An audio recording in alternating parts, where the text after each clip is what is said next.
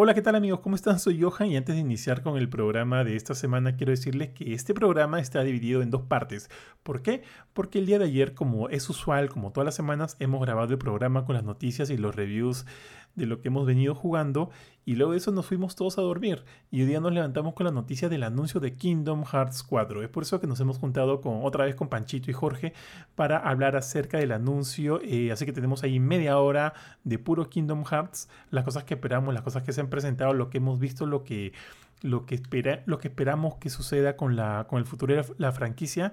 Así que esta parte la voy a poner primero y una vez terminado todo lo eh, relacionado a Kingdom Hearts 4, van a poder escuchar el programa eh, semanal de siempre. Muchas gracias y disfrútenlo.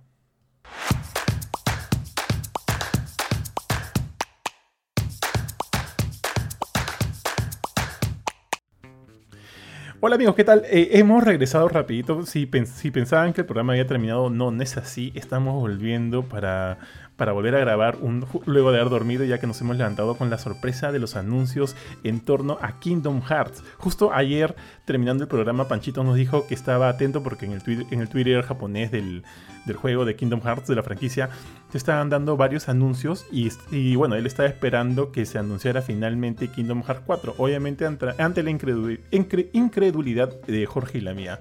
Pero mira cómo es el tiempo, cómo es la vida. Hoy nos hemos despertado con tremendo notición. Panchito, por favor, haznos el honor. ¿Qué ha pasado? Papá Nomura me escuchó y Papá Nomura me dio mi regalito, caracho, estoy muy feliz.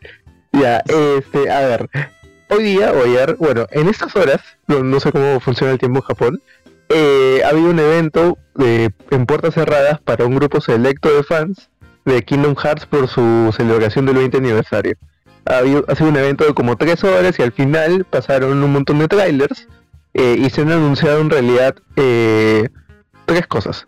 Uno, eh, el juego móviles de Dark Road va a acabar en agosto, por fin. Este es ese juego que parece Maple Story por todos los chivis que hay dentro de, su, diseño visual. Se ha anunciado un juego móvil que se llama Kingdom Hearts Missing Link, que es Missing Link, que está hecho en Unreal Engine para celulares, que básicamente es eh, reutilizar los assets de Kingdom Hearts 3 para contar una nueva historia. Y el gameplay se ve igualito que Kingdom Hearts 3, así que es Kingdom Hearts 3 en tu celular. Pero, pero la, la, vedette, por lo que estamos grabando esto, por lo que siento que tengo que ahorrar dinero a montones hasta que salga el juego, es este que han anunciado oficialmente que Kingdom Hearts 4 ya está eh, en desarrollo ya no tienen el tagline de ahora en desarrollo, sino ahora le han puesto, eh, creo que es la magia está creándose o algo así, es el nuevo, el nuevo tagline con el que están usando que están...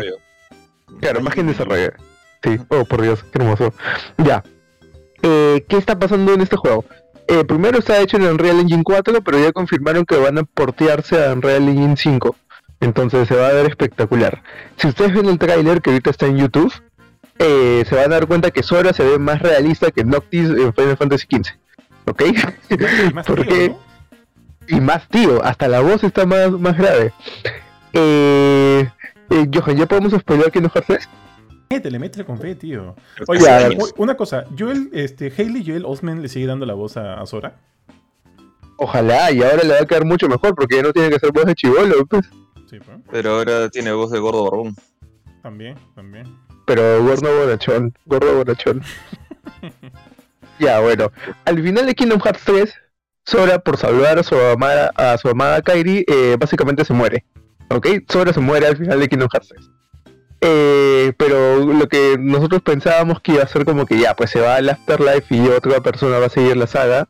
Eh, no sucede así y Sora luego de morirse despierta en un mundo que se parece demasiado a lo que alguien veía en toda la saga de Versus 13 cuando esa cosa iba a existir, ¿no?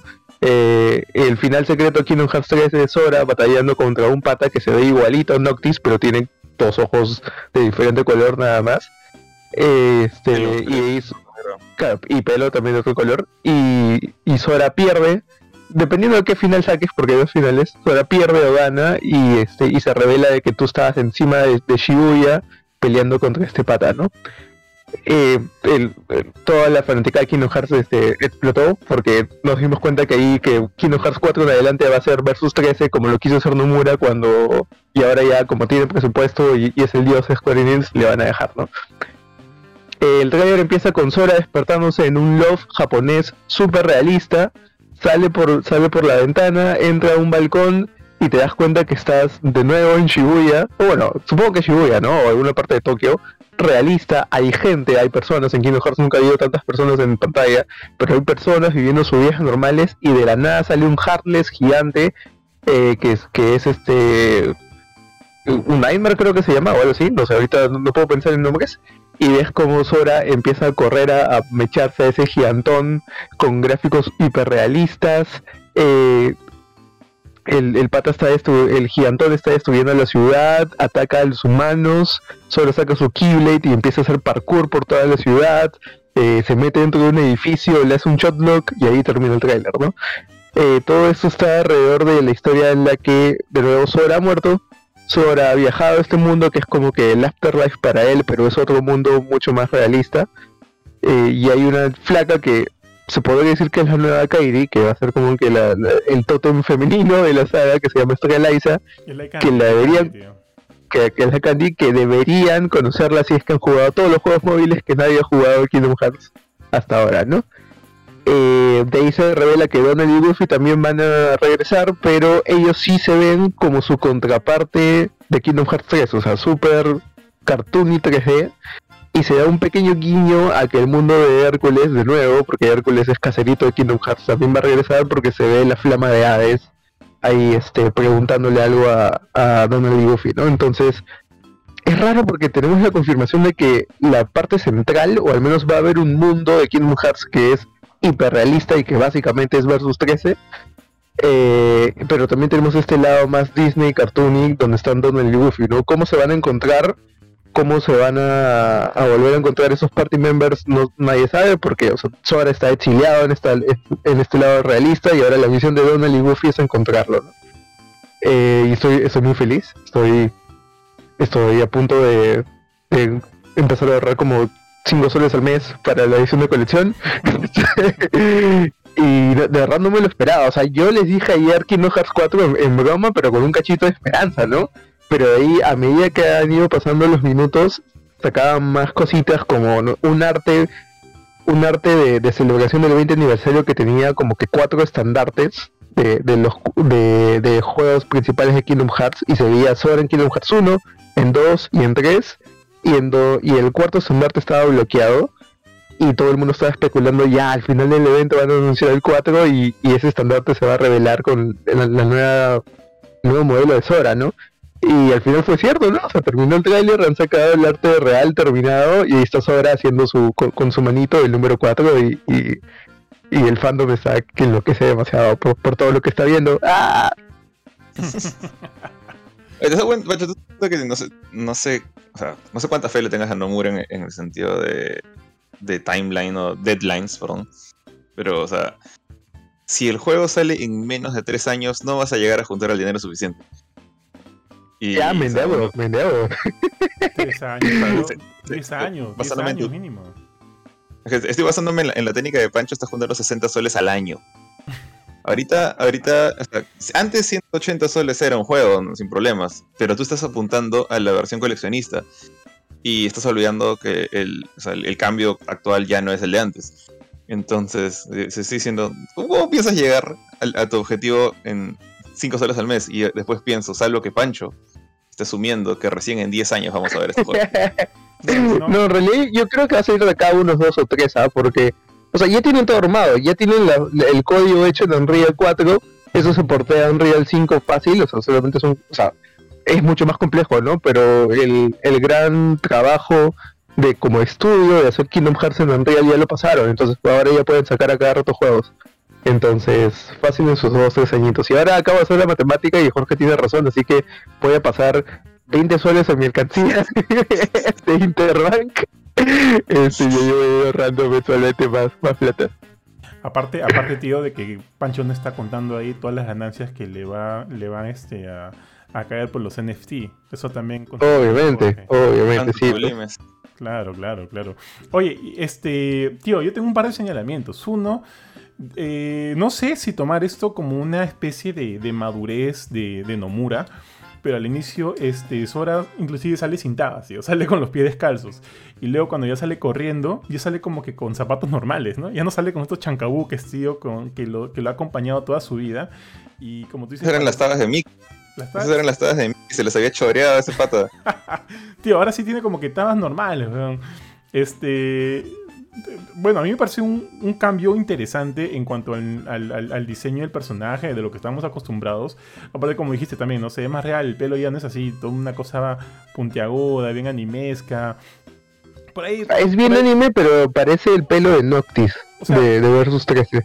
es el estilo realista. O sea, tiene sus picos. Es el estilo realista que siempre ha usado Final Fantasy. O sea, mantiene el look anime con los pelos extraños, la ropa exagerada, pero tú ves el rostro y es realista. De hecho, ves diseños locos como los de Final Fantasy Brave Exvius y a veces me descuadra un poquito. Ver sus sonrisas con dientes súper realistas, los, ojos más jalados y chiquitos como, como personas asiáticas. Y picos en el pelo. Pero pero picos en el pelo, exacto. Entonces, como que a veces, a veces es un poquito en Valley, pero creo que lo ha manejado bien el jugador. Sí, sí, mira, acá también igual, tiene sus picos el, el nuevo Sora, ¿no? Pero es como que ya podría creer que esos picos son en base a un, gel o una laca que sea, que sea, que se ha puesto. Mira, mira, mira a. Así que como que ya, sí, se lee más real, se lee más maduro. Este, tío, otro, otro detalle, al final también, de, bueno, antes de que aparezcan Goofy y Donald, sale gente de la organización 13. Son ellos. Bueno, o sea, sí y no, porque ahorita esos esos como que gabardines negras ya no son de la organización, sino simplemente son este ropa que te protege de la oscuridad cuando viajas entre mundos, ¿no? Así que puede ser cualquier cualquier persona. Lo que yo creo que es es este el Master of Masters, que es el como que el que se reveló que iba a ser el nuevo el nuevo villano de la nueva saga y algún aprendiz suyo, ¿no? Ahí viendo todo todo este todo lo que está pasando. O también puede ser Yosora. Yosora es este pata que parece Noctis, que, que con el que te mencionas al final de Kingdom Hearts 3. eh, este y no sé pues de repente su, su chofer o alguien ahí que está viendo la cosa pero o sea todo está demasiado confuso está demasiado confuso ah. Entonces, mira, con este es prácticamente el inicio de una nueva saga, ¿no? La saga este, los Master Arc, creo que se llama. Este, tío, acá también me genera otra duda. Mira, yo jugué los tres, o sea, antes de llegar a Kingdom Hearts 3, jugué los dos primeros, jugué los spin-off, jugué, o sea, el que salió en DS, el que salió en PlayStation Vita, jugué el de, el de bueno, el de PSP, lo jugué luego en PlayStation 2, pues no sé, este de Unblock Memories, no me acuerdo cómo se llama, Unchained Memories. Este, es como que sí jugué todos, ¿ya? Inclusive el de 3DS que es Kingdom Hearts Recode, también lo jugué, tío. Drop, Drop Distance, creo que se llama así, el de 3D. Dream Drop Distance. Ahí está, ahí está, exactamente, ese. Entonces como que llegué a Kingdom, Kingdom Hearts 3 con todo ese bagaje, sabiendo las cosas, sabiendo cómo es, sabiendo qué haya pasado y todo lo demás. Ahora, para este nuevo Kingdom Hearts 4 ya sé que hay cosas que no he jugado, como los juegos de celulares. Van a, va a salir ese nuevo juego de celular, el que está acabando y demás. Y, tío, me da flojera ponerme el día. o sea, como. que... ya está hace tiempo. Ese juego de celulares, el de los chivis, está hace tiempo. Sí, pero yo ya no lo hago, pues. Yo ya no, tengo el tiempo. Si no puedo jugar Marvel's Guardians of the Galaxy, no voy a jugar estos, pues. Y menos, los juegos que están saliendo o los que van a salir para para, para, para, para, para, este, para celulares. No, la, juegos. No la hago, no la voy a hacer. Y, y, ponte, no me, no me cae los dos de repente mañana, como justo les decía en el, en el, en el chat, de repente lanzan uno exclusivo para Steam, Deck, para Steam Deck, otro para el Xbox Series S, ¿no? Y así como que una chanfaina y al final todos van a integrar en Kingdom Hearts 4. Como que alucina sí, lo que... ya no la hago. O sea, si, yo, juego, creo que va a pasar es eso, ¿no? Sorry, sorry, si yo juego Kingdom Hearts 4, es luego de haber visto como que todo un resumen en YouTube de un Claro, claro. Sí, lo que yo creo que va a pasar es esto. Antes Kingdom Hearts era, tenías los main lanes que eran en Play 2, bueno, al final Play 4, este, y los side games eran los que pasaban en consolas portátiles. O sea, estaban los de Game Boy Advance, o los de PSP y los de 3DS, ¿no?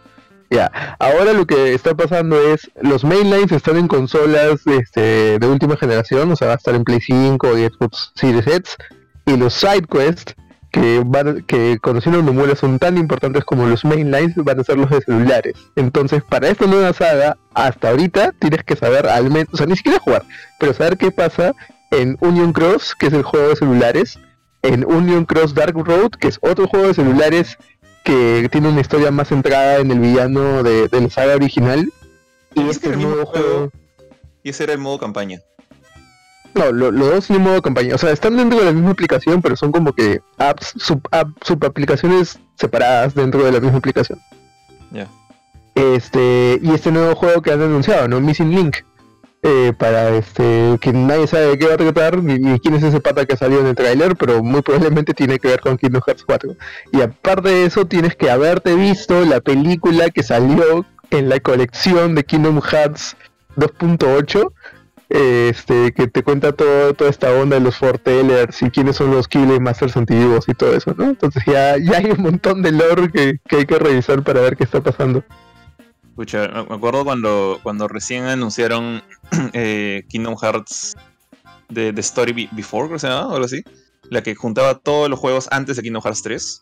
O sea, y, de hecho reemplazaba creo que las versiones, los spin-offs o los side quests, como, como le dice Pancho, no, los side, los side games, que eran los DDS, el de PSP. Bueno, el de PSP sí está jugable, pero los DDS estaban como, como películas, creo, ¿no? Eh, yo me lo compré diciendo, bueno, ya con esto me pongo al día. Y hasta ahora no, no he jugado ni el uno. El, único que no he es este, el que creo que nadie ha jugado. Es el 358 entre dos días. Yo lo he jugado, yo lo he En DS. no he visto la película, he jugado ese juego, lo juego y me lo he acabado. Y, tengo que admitir que con, con, ese, con ese jueguito como que me le agarré cariño no tanto a Kingdom Hearts en sí, sino a los, a los pocos personajes que jugué, con los que jugué ahí, o sea, la, organización, este, Roxas, eh, Shion, Axel también, bueno, es el tercero, el, el, tercero del trío, ¿no? Eh, y como que me, chocaba saber que eran súper secundarios frente a Sora en el resto de la historia, ¿no? Y yo quería seguir sabiendo más de ellos porque la historia es más trágica que, que la Rosa de Guadalupe, pues, pero sin el final con la Rosita. Eh, y, sí, me, sí, me, sí, me, conmovió ese juego, me acuerdo, me gustó bastante. Pero, pues no, así como Johan ahora, yo en el, yo en el pasado, o sea, está como que no hay forma que me ponga el día con todos estos juegos. Así que, no sé, ojalá, ojalá, quién sabe, así como ahorita está a 10 dólares la colección completa de todos los juegos, de acá a unos 25 años, este, estos nuevos juegos también estén ahí baratitos como para guardarlos y, mirarlos en la librería. Sí, o sea, si, si son inteligentes, lo que van a hacer es, antes que salga el 4, o se o hacen otra nueva película que resuma todo o van a sacar otro juego móvil que sea como que un resumen de, todo lo que ha pasado, ¿no? Porque en sí es demasiado, es demasiado contenido cholo. Union Cross tiene creo que 1250 misiones, ya, donde este, o sea, cada 20 misiones hay una cutscene de historia, pero no te puedes saltear esas 20 misiones de relleno, pues entonces tienes que soplarte horas y horas de juego para ver todo. ¿Sabes qué, tío? Este, algo que estoy esperando. No sé ustedes ya, pero a mí siempre me, causó la impresión de que Nomura hizo el primer Kingdom Hearts y no y jamás pensó que iba a ser tan este tan eh, obviamente o sea claro jamás, jamás pensó que iba a tener que iba, a ser iba a ser tan exitoso que todo lo que vino después lo hizo así como que en el camino no en el camino y, siento que como que toda la organización de, esta primera saga de, del Dark Seeker, ¿cómo es? el Dark Seeker saga, tío. Es, es, un chanfainón, es una chanfaina, tío. Una chanfaina medio fea. O sea, me gusta. O sea, la historia me gusta. Me gusta cómo va por acá, por allá, por allá. Pero es un chanfainón medio feo. Es lo que, que, lo hizo como, como te digo, ¿no? Lo hizo este, a medida de cómo se dieron las cosas. Espero que para esta nueva saga ya haya un planeamiento. Hay un planeamiento un poco más, este... Eh, un poco más pensado, ¿no? Y, de repente, este, aunque, aunque con, esto de lo que me dices de que ya está en los celulares, que va a salir un nuevo, también, o sea, juegos para celular, y todas las historias de alguna manera van a estar este, entrelazadas, y es importante que, las tengas en cuenta y demás, siento que igual no va a ser así, o sea, siento que va, va, a tener la misma esencia de lo que fue la primera, la primera saga. Pero sí me gustaría un planeamiento un poquito mejor, para ser sincero. Sí, yo creo que sí, al menos, al menos la intención, porque muchas cosas de lo que va a pasar en esta saga ya están siendo, o sea, los cimientos están o en Kingdom Hearts 3 o en el, o en el juego de celular, ¿no? Entonces, no, no, no es que se lo esté sacando de cualquier lado del cuerpo este, las ideas que tiene, que tiene Nomura. No sé, tío, no sé, no sé. Pero bueno, ya ver esos zapatos más normales ya por lo menos me da un- una, una idea de que Nomura, Nomura está madurando, tío. Este, ¿Algo más que añadir, muchachos? Este, Mm, bueno, eh, antes de que Pancho le meta con full al hype, porque creo que ese es su plan ahorita. Este, sí quiero mencionar algo que me pareció muy sospechoso, que se lo dije a ustedes en el chat. O sea, cuando Sora sale corriendo para mecharse a, a, a Blackheart gigante, eh, sale una UI abajo a la izquierda, como para decir este es gameplay. Y no estoy diciendo que los gráficos no vayan a ser así, o sea, es perfectamente posible que esos sean los gráficos del, del, del sistema, perdón, del, del motor de juego en Unreal 5. Pero eso que estamos viendo no es jugable. No hay, no hay fucking forma. Ese, ese UI que estaba ahí estaba más tieso que helado de Onofrio después de 15 días en la refrigeradora. Eso, eso era un adorno. Pero si ese es el plan y que se ve así, bueno, bien chévere. Me recuerdo mucho al. a- de hecho, al. Primero pensé en Versus 13, pero ahora me, me acuerdo más a ese trailer de Final Fantasy XV cuando recién le pusieron el nombre 15. eh, Claro, se mostró sí. pues, la, la escena del, del- del combate en, en Insomnia, creo que era donde, bueno, Noc- Noctis pasa entre, entre edificios y corre como si fuera Uncharted, entonces parece que hubieran agarrado una escena así. Pero eso de ahorita es, es, es un, es un video, ¿ah? O sea, estoy casi o sea, 90% seguro que es un video. Sí, o sea, ese, ese tráiler de, de gameplay está más moqueado que, que este que cualquier trailer vende humo de un E3, ¿no? Pero al menos, o sea, esos, esos trailers los hacen al inicio de cada juego como para mostrar la intención de dónde quieren ir, ¿no? Y, o sea, tienes mejor movimiento, ahora solo tiene un grappling hook, los shocklocks ven más chéveres, o sea, no- son fumadas que, que parece que, que van a estar bien, bien pajas. Sí. Y, y nada, o sea, este, si algún PR de Square Enix ya está escuchando esto, hola amiguitos, existimos, este, esperamos, este, que salga el juego y cualquier juego, este, no- nos traten bien y nosotros también nos vamos a tratar bien, gracias. Este, pero sí, estoy, estoy realmente bastante emocionado, ¿ah? no, no esperé empezar el día con esta noticia, bueno, sí lo esperaba, pero, mejor dicho, me lo imaginaba, pero no lo esperaba. Eh, y ahora ya, este, creo que literal me han dado ganas de agarrar la colección de Play 4 y volver a jugar todos los juegos y platinar todo, porque me, me falta hacer eso en Play 4. A la mierda. Platinado. tío. Entonces, puta platinar, sí. Y sí, ¿no? Soy, soy bastante hypeado. ¿Tienes alguno platinado? O sea, en Play 3 me platiné el 1, el 2 y creo que Bird by Sleep.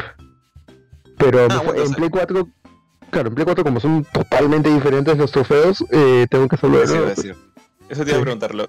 Si el save se podía llevar y, y podías como que auto, autoplatinar como haces con, no sé, como Spider-Man en Play 5, por ejemplo, ¿no? Pero no, no, es así. no. Mira, cuando yo jugué los originales, el, o sea, Kingdom Hearts 1, 2 y el de eh, Chains of Memories en PlayStation 2, estoy seguro que los platiné porque hice todo, todo, todo, todo. Pero volver a hacer todo para las versiones de, de- de Play 4 ya me dio mucha flojera, tío. No, no, no, no, no. O sea, lo tengo Pero todos 60 ahí. frames, weón. 60 frames. Lo tengo ahí, pero no, no la hago. Justo Pancho te quería decir. Ah, ya, Pancho. A Kingdom Hearts 3, conociendo tu. tu, tu este. tu, tu metodología. ¿Cuánto le hubieras puesto a Kingdom Hearts 3? 8.5. Ah, man, ya, man, ya. Me Me, siento, sí, sin asco. Me me gusta que no, no, no, tu, tu fanboyismo no te ciegue, tío. No te ciegue. Está bien, ¿eh? Está bien, está bien. Creo que sí vas a, vas a merecer la, la review del 4, tío. De acá a 15. De acá a 15 años, tío. Acá 15 años. Había otro artículo que decía este, cómo introduje a Kingdom Hearts a mi viejo. Ah, así, ¿no? Sí, tío. Este. Lo que me lo imagino a, a- a Pancho, Pancho en su deathbed, ya de acá a unos 50 años, ahí tirado en, en el hospital con Kingdom Hearts 28 o como se le llame en la pantalla y alguien más jugando por él y él hypeándose en- ahí con los tubos en la nariz. Y- y sonri- y son- sonriendo, ¿no? Sonriendo, sí. con lagrimitas saliendo, ¿no? Con los tubos. en Fue la con lagrimitas porque sabe que no va a el 29. Hoy, sí. Claro, sí, no. Hoy, 50 años, Pancho, tú tienes como 26 ahorita. Sí. O sea, tú, tú lo, lo- quieres matar a los 76, tío. A los 76 todavía está chivo, ¿no? O sea, sa- sa- saqué un número de la nada, o sea, digamos 80 años. 76. Oh, bueno, aunque, bueno, bueno, ya, ya eso, eso ya es tema para otro, para otro podcast. Ya, muchachos, entonces. Eh, sorry, me tuve que concentrar un ratito, acabo de regresar. Y no sé si ya dijeron sus palabras finales. No sé si esas son las de Pancho, pero le, le soltó, le soltó el hype hace un rato, o la emoción y, y- y el, y el por favor dame código. ¿Lloró? ¿Lloró? Si lloró, estamos bien y ya cerramos ya. Si no, No, no, no, no, no. La voz se quiebra recién cuando juega esa cosa, ¿no? Co- Como les dije en el chat, no sé qué estoy viendo, pero ni tampoco sé por qué no lo estoy jugando ahorita, lo necesito. Lo necesito. Oye, rápido, ¿qué mundos podrían abarcar ahora? Hmm. Creo que, creo Oye, que, no sé si si fue Pancho fue Johan que dijo esto, pero creo que le dieron en el clavo el mundo de Encanto. O sea, Encanto está jodidamente fijo acá. Ya, ya va a ser este, como dije, van a hacer la canción No se habla de Riku o no se habla de Kairi y ya está. Ya, ya tienen Encanto ahí. Ahora va a hablar en español en ese juego, qué bonito. Eh, o sea, por el hiperrealismo yo creo que ya es hora que metan a Star Wars y a, y a Marvel, ¿ah? Ya, este, ya, ya toca. Es-. Parece que va a ser una saga más madura, entonces ya toca que metan esas cosas. Sí, sí, pues.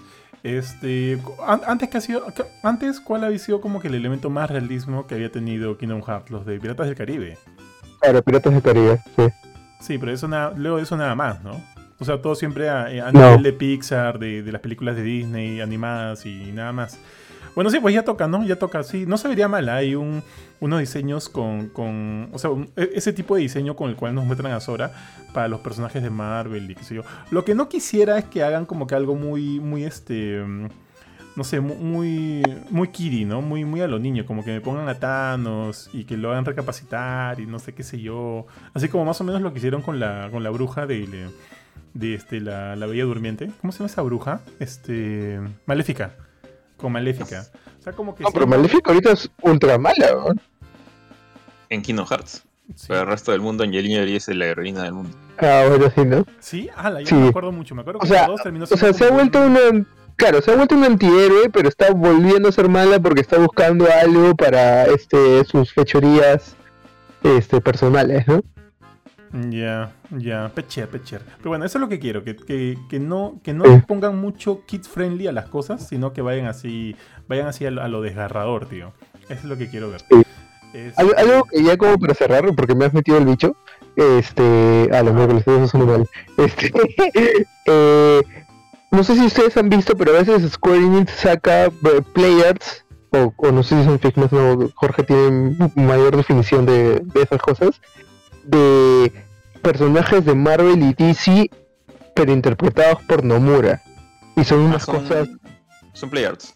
Claro, ya, pero son, son como que una recontrafumada de trajes y de personajes. Pero Esas no. cosas quiero ver este, en, en Marvel de, este, de Kingdom Hearts. O sea, esas fumadas de los trajes ultra raros, ultra nomurescos, lo, lo necesito en mi vida. O sea, siento que no, o sea, siento que Kingdom Hearts, si bien siempre renueva a Sora y a, y a su mancha, los personajes de Disney son súper tradicionales, o sea, siempre se mantienen igualitos. Nunca le ha dado un nuevo traje a, no sé, ¿quién más recurrente? Mal- Maléfica sí igualita, Hades sí igualito. O sea, el mismo Hércules, como tú dices, sale, cada rato y nunca ha cambiado tampoco. Hasta Sephiroth ha cambiado más, más tiempo y él es caserito del Coliseo. Vale, no me rompas el sueño, Jorge.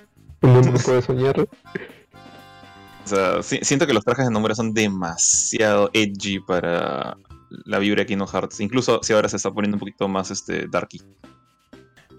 Oye, y, aparte que ahora es también una nueva saga, o sea, en efecto, veremos nuevamente a Riku y a, y a, y a Kairi y a todo Habla de Riku, como- Bueno, Riku ya está allá. O sea, por alguna razón en el tráiler secreto se mostró que Riku también estaba en ese mundo. El pata no se ha muerto, pero ya, Sí, sí. ya descubrió cómo viajar allá, ¿no? Este, Porque- entonces, Yo lo digo porque si estamos en una nueva saga, yo, o sea, en mi, en mi cabeza es eh, nueva saga, borrón y cuenta nueva, ¿ya? Ya, si quieres meter a Sora, para mí a regañadientes, ya, pues mételo, pues, no, ya que chu. Este, pero quiero personajes nuevos, ¿no? Personajes, o sea, como que compañeros nuevos. eh, este, bueno, a, a- bueno, a la Mickey a pelirroja es Goofy- uno, ¿no? a Mickey y a Goofy nunca, perdón, a Goofy y a Donald no me los toques, dámelos siempre. Pero este, la nueva, la, ponte, la nueva eh, Namine, la que está ahí. Bueno, la nueva Namine, La la nueva Kairi, no sé. Ya Estreliza, por favor, con propiedad. ¿Cómo se llama?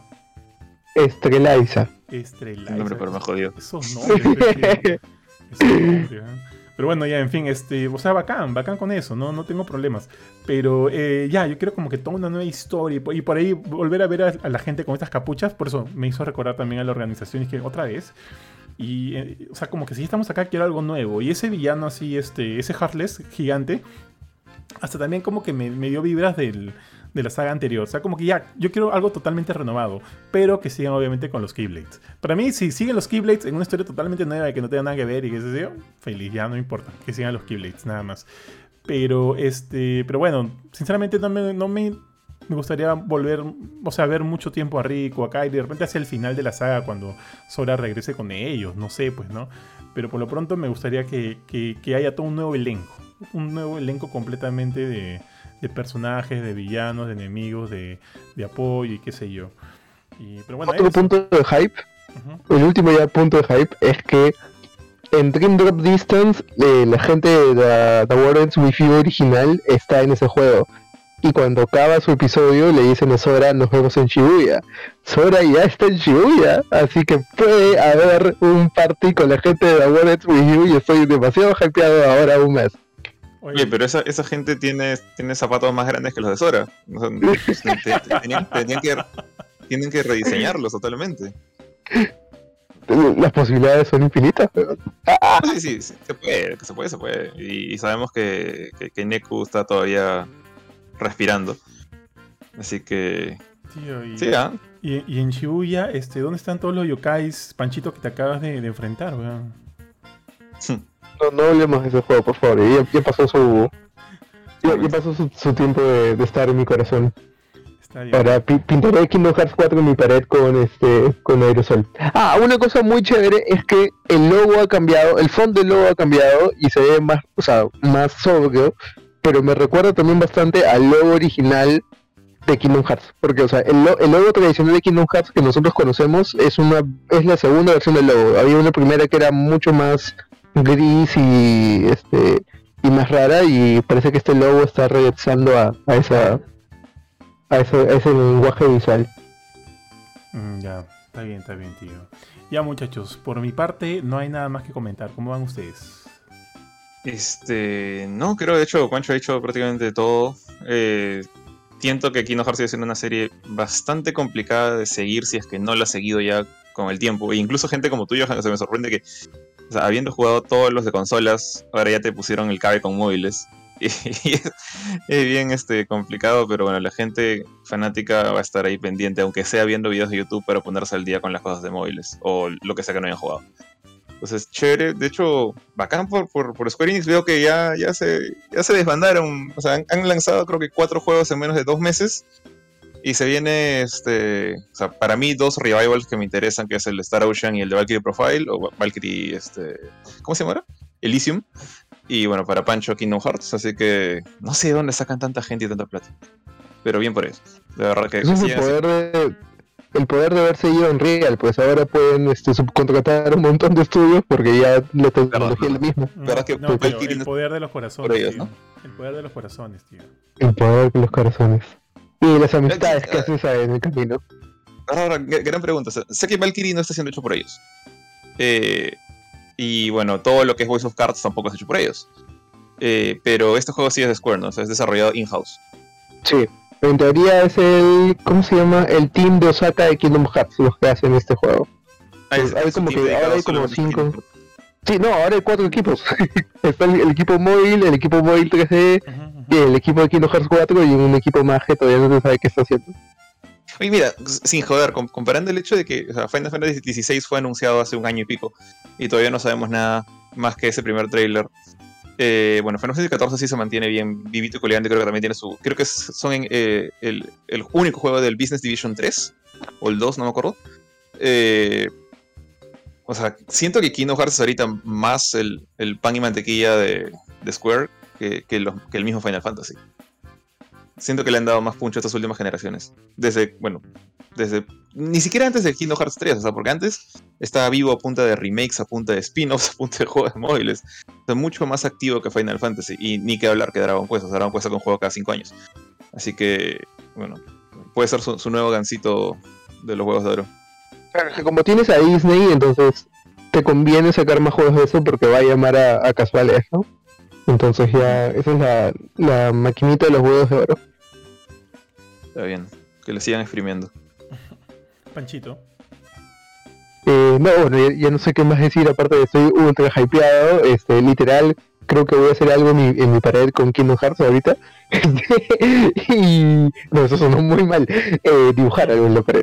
Este, y, y sí, ¿no? O sea, han dicho que van a dar en una futura fecha más detalles. Espero que suceda en el E3 de Square Enix, sea donde sea eso que, que suceda y emocionado, ¿no? Porque ahora si te pones a ver toda la lista de, de juegos de Square Enix, creo que sale uno bien grande mínimo al año o cada seis meses, entonces estamos, estamos bien parados. Así es, tío, así es. Eh, bueno, una última reflexión, no, no ya no de Kingdom Hearts ni de Square Enix, bueno, también, también tiene Tomb Raider.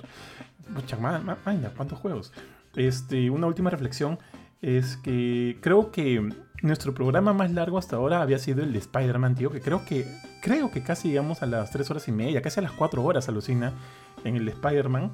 Y ahorita con esto, o sea, anexando este segmento este extra al, programa que grabamos el día de ayer, creo que va a ser 3 horas y media. Bueno, no sé si ya le pasó a Spider-Man o no, pero este es uno de los programas más largos que, este, que hemos hecho. Ahora estoy replanteando completamente el thumbnail. Antes le iba a poner el de los NFTs de, Pancho, porque creo que fue de lo que más hablamos. Ahora, estoy entre, entre eso y Kingdom Hearts, pero creo que Kingdom Hearts va a ser más clickbait. Ya pues muchachos, oye, gracias a los dos por haberse este, sumado ahorita en la mañana para hablar este, de, de, esta, de esta revelación que nos agarró a todos, pucha, con los pantalones abajo, tío. Y paja, paja por los super, hiper, mega fans de Kingdom Hearts, como lo es Pancho. Yo me consideraba un fan, pero al conocer a Pancho me doy cuenta que no soy nada fan, tío. o sea, me gusta mucho, pero, pero este... Pero definitivamente para el 4 me voy a leer las wikis, voy a ver videos de YouTube y demás porque no, no, no, no le entro. No le entro a los juegos que van a salir para móviles y de repente para otros, este, otras plataformas. Pero al, al 4 de todas maneras lo voy a querer jugar. Eh, esperemos que no demore mucho el proceso de desarrollo o que se tome el tiempo que tenga que tomarse. Ojalá no sean 15 años, tío, de verdad, ojalá no sean 15 años, pero que lo que salga sea bueno. Entonces, nada, pues con eso ahora sí nos despedimos del programa. Este, muchas gracias a todos y nos vemos la próxima semana. Chao, chao.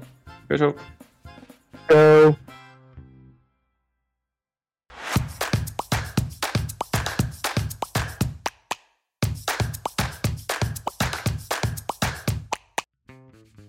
Hola, ¿cómo están todos acá? Este, los que nos están escuchando, bienvenidos a un nuevo programa de noticias y reviews de GameCourt. Acá estoy junto con Johan, con Panchito, listos para hablar de todo lo que ha acontecido esta semana, lo, por lo menos las noticias más importantes, y también para hablar de los juegos que hemos estado jugando eh, para reseña durante los últimos días. Eh, antes de empezar, soy Jorge Gamecourt y como dije me acompañan Johan y Pancho. ¿Qué tal? ¿Cómo están? Johan, ¿qué tal? Dicho qué tal como tres Hola, Jorge. Sí, habla Jorge, habla Panchito, ¿qué tal amigos? ¿Cómo están? Yo, ahí, hay otro, ¿qué tal más? Son cuatro. Todo bien, todo bien, justo sábado en la noche. Un poquito, un poquito cansado desde luego de un día, aunque en realidad no he hecho mucho. ¿Sabes lo que he hecho el sábado? O sea, temprano me puse a trabajar. Luego como la, la señora que usualmente viene a, a, trabajar en la casa, a limpiar los fines de semana, no ha podido. Esta, la semana pasada no pudo y esta semana tampoco. Como que con Mil hemos estado limpiando toda la jato, ya que está recontra cochina. Y luego de esto estuve como que toda la tarde viendo. Alucina, vi las, las tres primeras películas del Planeta de los Simios, las antiguas. La de Charlton Heston, la 1 y la 2 y la tercera. Porque hace tiempo no las veía.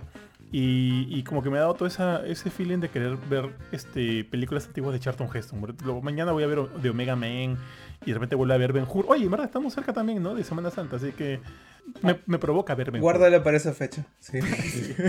Y, y para Navidad también. Este... Esa es la, la, película navideña por excelencia junto con Turboman. Ben Hur. Sí. Y Superman 2. Estás olvidando. No, o sea, la ponen porque no, no tiene nada más que poner en un slot que nadie va No, ni cagando. En Navidad nunca la pasa. No yo sí le he visto en Navidad Ben Hur. Casi seguro. Que tu VHS con tu mamá, fácil. cuando, tenía televisión nacional, cuando tenía, la antena en el, metida en la, de la de conejito en el televisor, pero claro, o sea, como con mi familia. O sea, ahorita en Navidad yo que hago, como y luego nada, juego así que no tengo sueño. Pero sí recuerdo haber visto Hur en Navidad. Me cagas, jamás, jamás he visto Hur en Navidad. He visto, como lo has dicho ahorita, eh, Turbo Man, el regalo prometido. Sí, el regalo prometido. Y, Superman 2. Este, la 2, exactamente la 2. mi, pobre angelito también la pasan en Navidad, weón. Este, Milagro en la calle 34, que jamás la vi. Me acuerdo que veía los comerciales y me parecía la cosa más aburrida del mundo, jamás la vi. Y qué pues el Grinch, ahora pasan pues, ¿no? Como que es ahorita el clásico moderno de Navidad, el Grinch de Jim Carrey. Pero, pero tampoco es una pel- película que me guste mucho. Pero jamás he visto Ben Hur o he visto que le hayan pasado Ben Hur en Navidad. Jamás, jamás. De repente me- se me ha pasado. Pero no, no, yo no lo he visto. Pero bueno, entonces ese ha sido mi sábado y ahorita acá con ustedes. ¿Cómo estás tú, Panchito? Ahí bien, ahí el, el hijo pródigo ha regresado al, al podcast. Este, no, estu- no estuve la semana pasada. Y ya que estamos hablando de películas clásicas de Navidad, yo tengo una que creo que no es de Navidad, pero una vez la vi en, en un canal por ahí y ahora se ha vuelto medio tradición buscarla. Porque siempre la pasan en Navidad en algún canal de cable. No sé cómo se llama. ¿Duro de matar? No, no, no, Ah. no. No, no, no. No, pero esa sí es película de Navidad. Este. eh, ¿Cómo es? Ya. Es una. Nunca sé el título. Es una donde está Al Pacino, pero Al Pacino está ciego. Ok. Perfume de mujer. Ya. Y tiene un chivolo que, que, que le hace mentoría. Algo así. Sí, Robin, Robin, de Batman y Robin. Chris O'Donnell. Ah, está. Claro, sí, sí, sí. Ah, ya. ese Robin. Esa película Esa. es Perfume de mujer, tío. Es peliculón. Y por esa Al Pacino ganó Sí. un Oscar, tío. Ah, miércoles. Claro, claro. Con la bailadita. y Yo lo todo. veo gratis en, en Navidad ahí a las 2 de la mañana.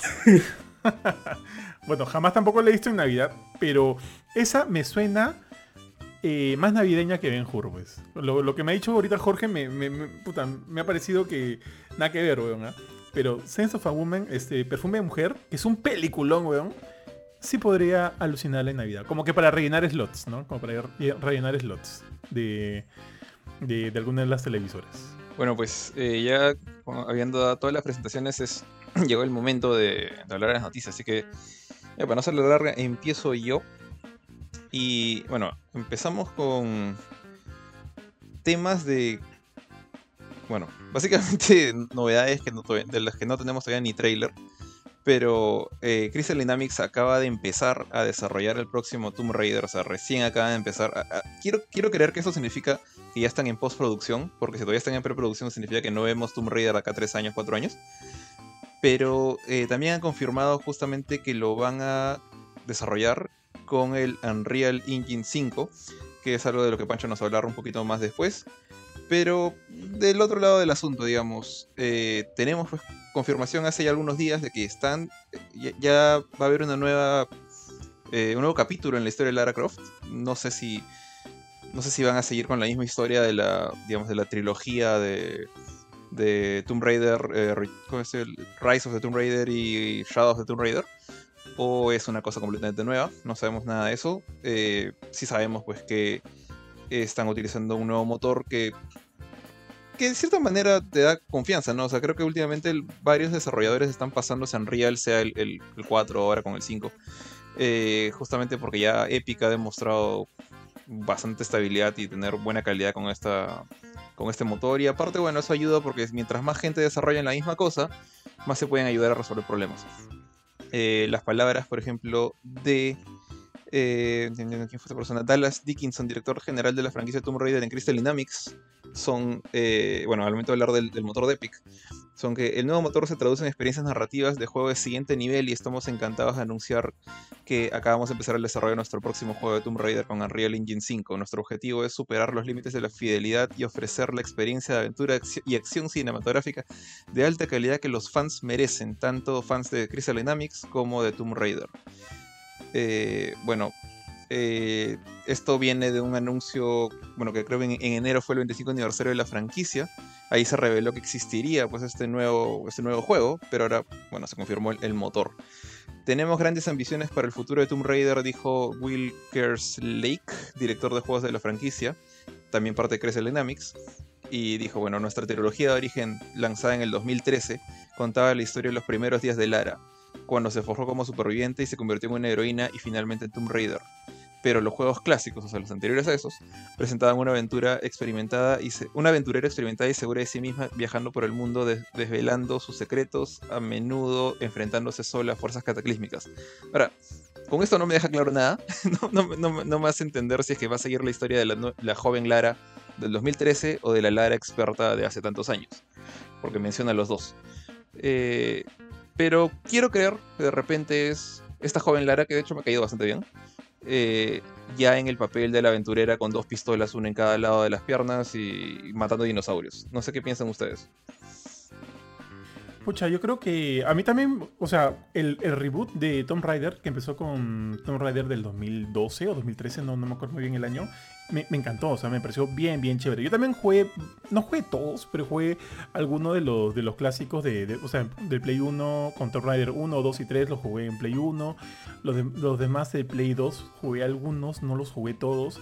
Y ya como que me separé un poquito de la franquicia hasta PlayStation 3, cuando regresó este, este nuevo Tomb Raider de la mano de Crystal Dynamics, ¿no? El primero me pareció buen- muy bueno, muy muy bueno. El segundo, eh, ¿cómo se llama? El segundo Rise of the Tomb Raider puede ser. También me pareció bien chévere. Me acuerdo que ese fue el último eh, juego en físico que compré en mi vida, tío. ¿eh? Para Play 4. Me compré como que esa, esa, esa cajita bonita. Venía en una cajita bien, bien bonita. Ah, la reedición de Play compré. 4. Sí, sí, eh, claro, la reedición para Play 4, porque ese juego salió originalmente solo en Xbox One. La reedición para Play 4 la compré este, en físico, en esa cajita bonita, y la demás la estoy mirando acá ahorita. Me pareció muy, o sea, el juego me encantó, me gustó mucho. Luego de ese, vin- luego de ese juego, este también fue hecho por Crystal Dynamics, vino el tercero que sí me pareció muy malo, tío. No sé si tú te acuerdas, ya estábamos acá Shadow. en Gamecore, y lo, el Shadow de Tomb Raider, exactamente. Pero que ese no fue hecho eh, por Crystal Dynamics, sino fue hecho Mm. por la gente de Eidos, Así es. de Eidos Montreal. Y el juego eh, terminó siendo, mm, bueno, así, o, sea, a mí no me gustó mucho. La historia también me pareció bien tela. Supuestamente este juego iba a cerrar el círculo de esta nueva trilogía y yo jamás sentí el cierre, alucina, jamás lo sentí.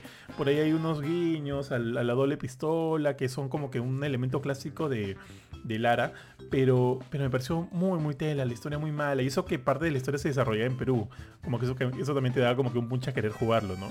Pero no me gustó, no me gustó nada Shadow de Tomb Raider. Eh, pero bueno, entonces me acuerdo también haber leído en algún momento, eh, creo que fue el año pasado, por el aniversario de la franquicia, ah, dijeron que el próximo, que en efecto estaban trabajando en un próximo juego y que querían que este próximo juego tuviera cierta relación con toda la, con todas las sagas, ¿no? Tanto la primera como la segunda. Eso en, en estos tiempos modernos me suena a multiversos, alucina, me suena a multiversos, a, a- a diferentes versiones de Lara que se juntan y qué sé yo. Ojalá no vayan por ese camino, pero me suena a eso. Porque como que, como te digo, ¿no? con este nuevo juego quieren de alguna manera este eh, tocar un poquito lo que fue la Lara antigua, la Lara moderna y qué sé yo. O, o de repente yo estoy entendiendo mal lo que ha querido expresar la gente de, de este de, de Crystal Crystal Dynamics, de sí, la gente de Crystal Dynamics, pero esa fue la idea que me quedó. Ahorita, ojo, ahorita ahorita Crystal Dynamics Dynamics está como que más o menos con la capa caída, ¿no? Luego de Marvel's Avengers. Eh, Irónicamente, A- A2 está mejor por lo de Guardians of the Galaxy. Sí, sí, ellos están mejor por... Y ahorita que Guardians of the Galaxy acaba de llegar a Game, Game Pass, está como que subiendo bastante su número de usuarios, eh, bueno, que están jugando el juego, ¿no? Así que eso, eso es paja, muy paja por ellos, o sea que más gente lo esté jugando. Quizá eso le dé chance de, de un Guardians of the Galaxy 2. Pero regresando a Crystal Dynamics, están como que de capa bastante caída con Marvel's Avengers. Y por donde me enteré hace poco, eh, sí, también están desarrollando Perfect Dark, Perfect Dark para la gente de, de Xbox. Creo que también ese desarrollo está teniendo problemas, mucha de su gente se ha quitado. No sé si era el director de arte o, o algún otro director de, otro de los rubros del, del desarrollo también se ha quitado, no sé qué está pasando ahí. Así que, así que como que Crystal está medio raro ahorita, ¿ya? Así que bueno, esperemos que por lo menos tenga mejor pie para este nuevo Tomb Raider, porque en efecto es una franquicia que me gusta y sí quisiera volver a jugarlo y ver que regrese. Sí, pues a mí. A mí, este. A mí lo que más me ha impactado de esto ha sido el hecho de que. O sea, Crystal Dynamics parece que tiene como que el triple de personal que yo pensaba que tenía, ¿no? Porque eh, con lo que dice este.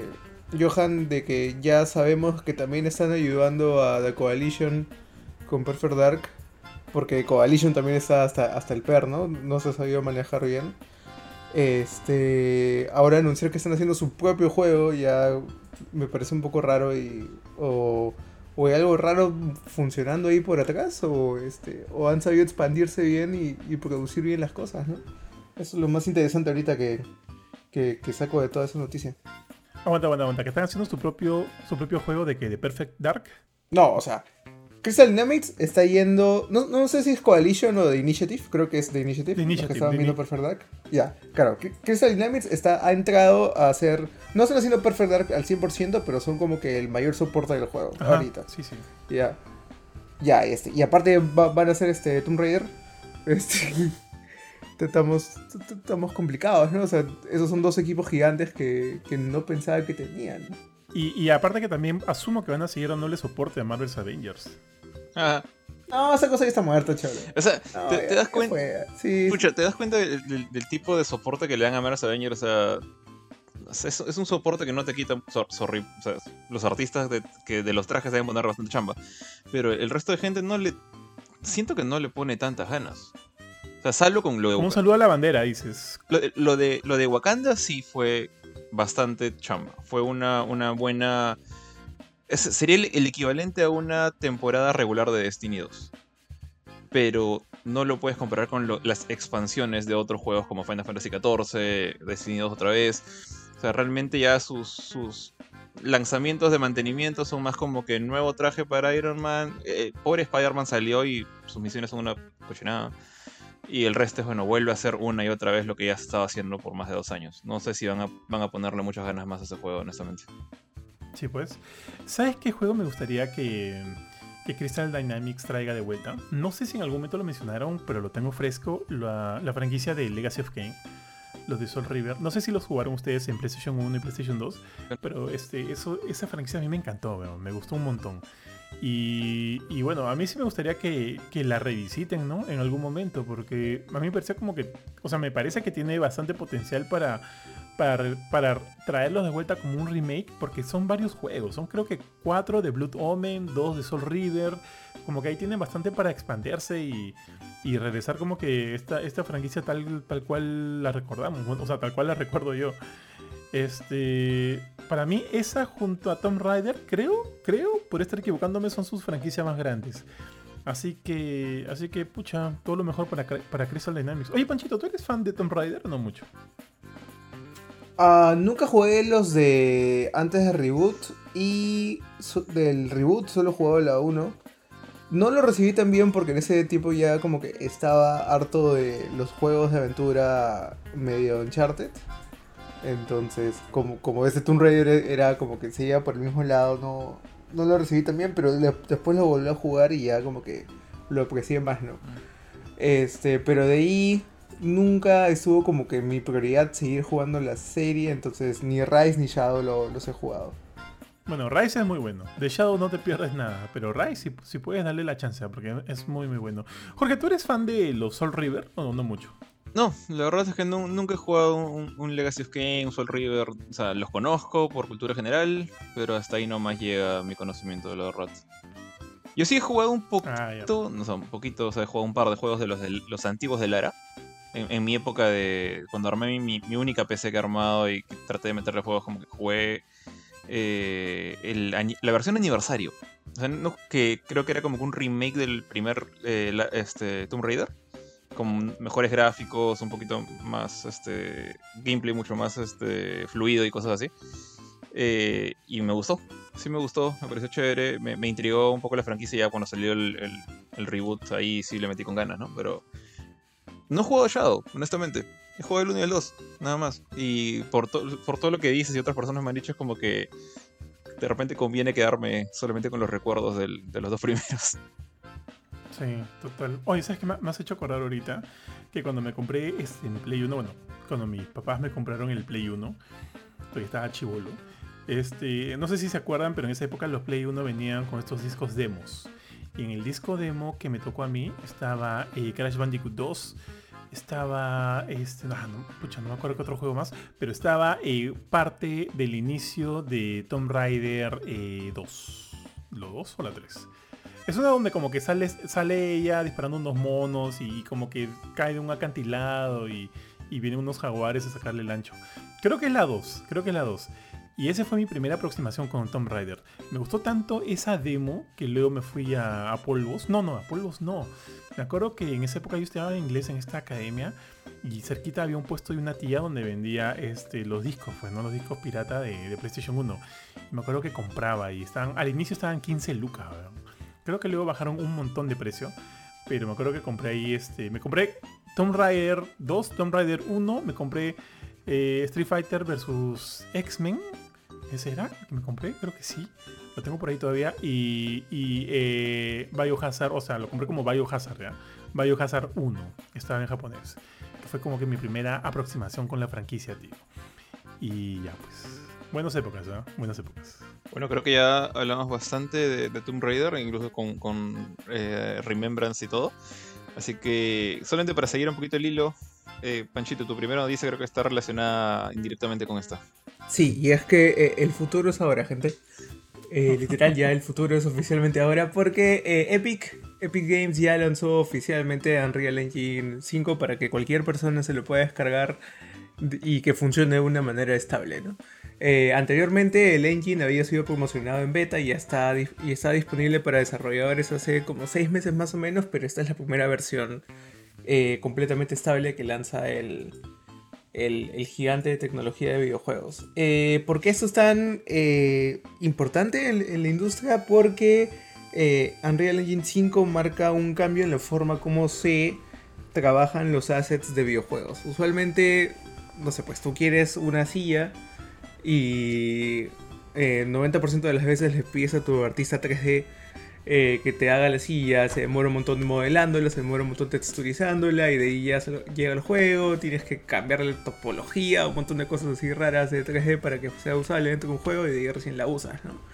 Eh, ahora no, ahora eh, Unreal Engine 5 tiene una herramienta que se llama Quick, bueno, ya la tenía desde el 4, pero ahora es mucho más potente que se llama Quixel Scans y hay una aplicación de, de Unreal Engine que te permite eh, agarrar tu celular, por ahora solamente están iPhones, agarrar tu iPhone eh, y si quieres escanear con, con la camarita de tu iPhone, no sé, pues el sofá de tu casa y en menos de unos 5 o 10 minutos ya tienes ese scan en full resolución, full texturizado, listo para jugar, de- listo para usar dentro de, de Unreal.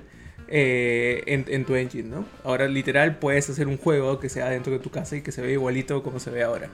Eh, esto abre un montón de posibilidades ya que eh, los costos de producción van a bajar porque ahora simplemente tienes que irte a un lugar eh, y escanear los assets que tú quieras escanear y traerlos al juego, ¿no? Claro que ahí los vas a poder modificar, pero megaproducciones en valles, en bosques y todo ese tipo de lugares exóticos se van a beneficiar de esto si es que tienes la tecnología de las cámaras que pueden escanear millones de píxeles eh, alrededor de todo un, escenario.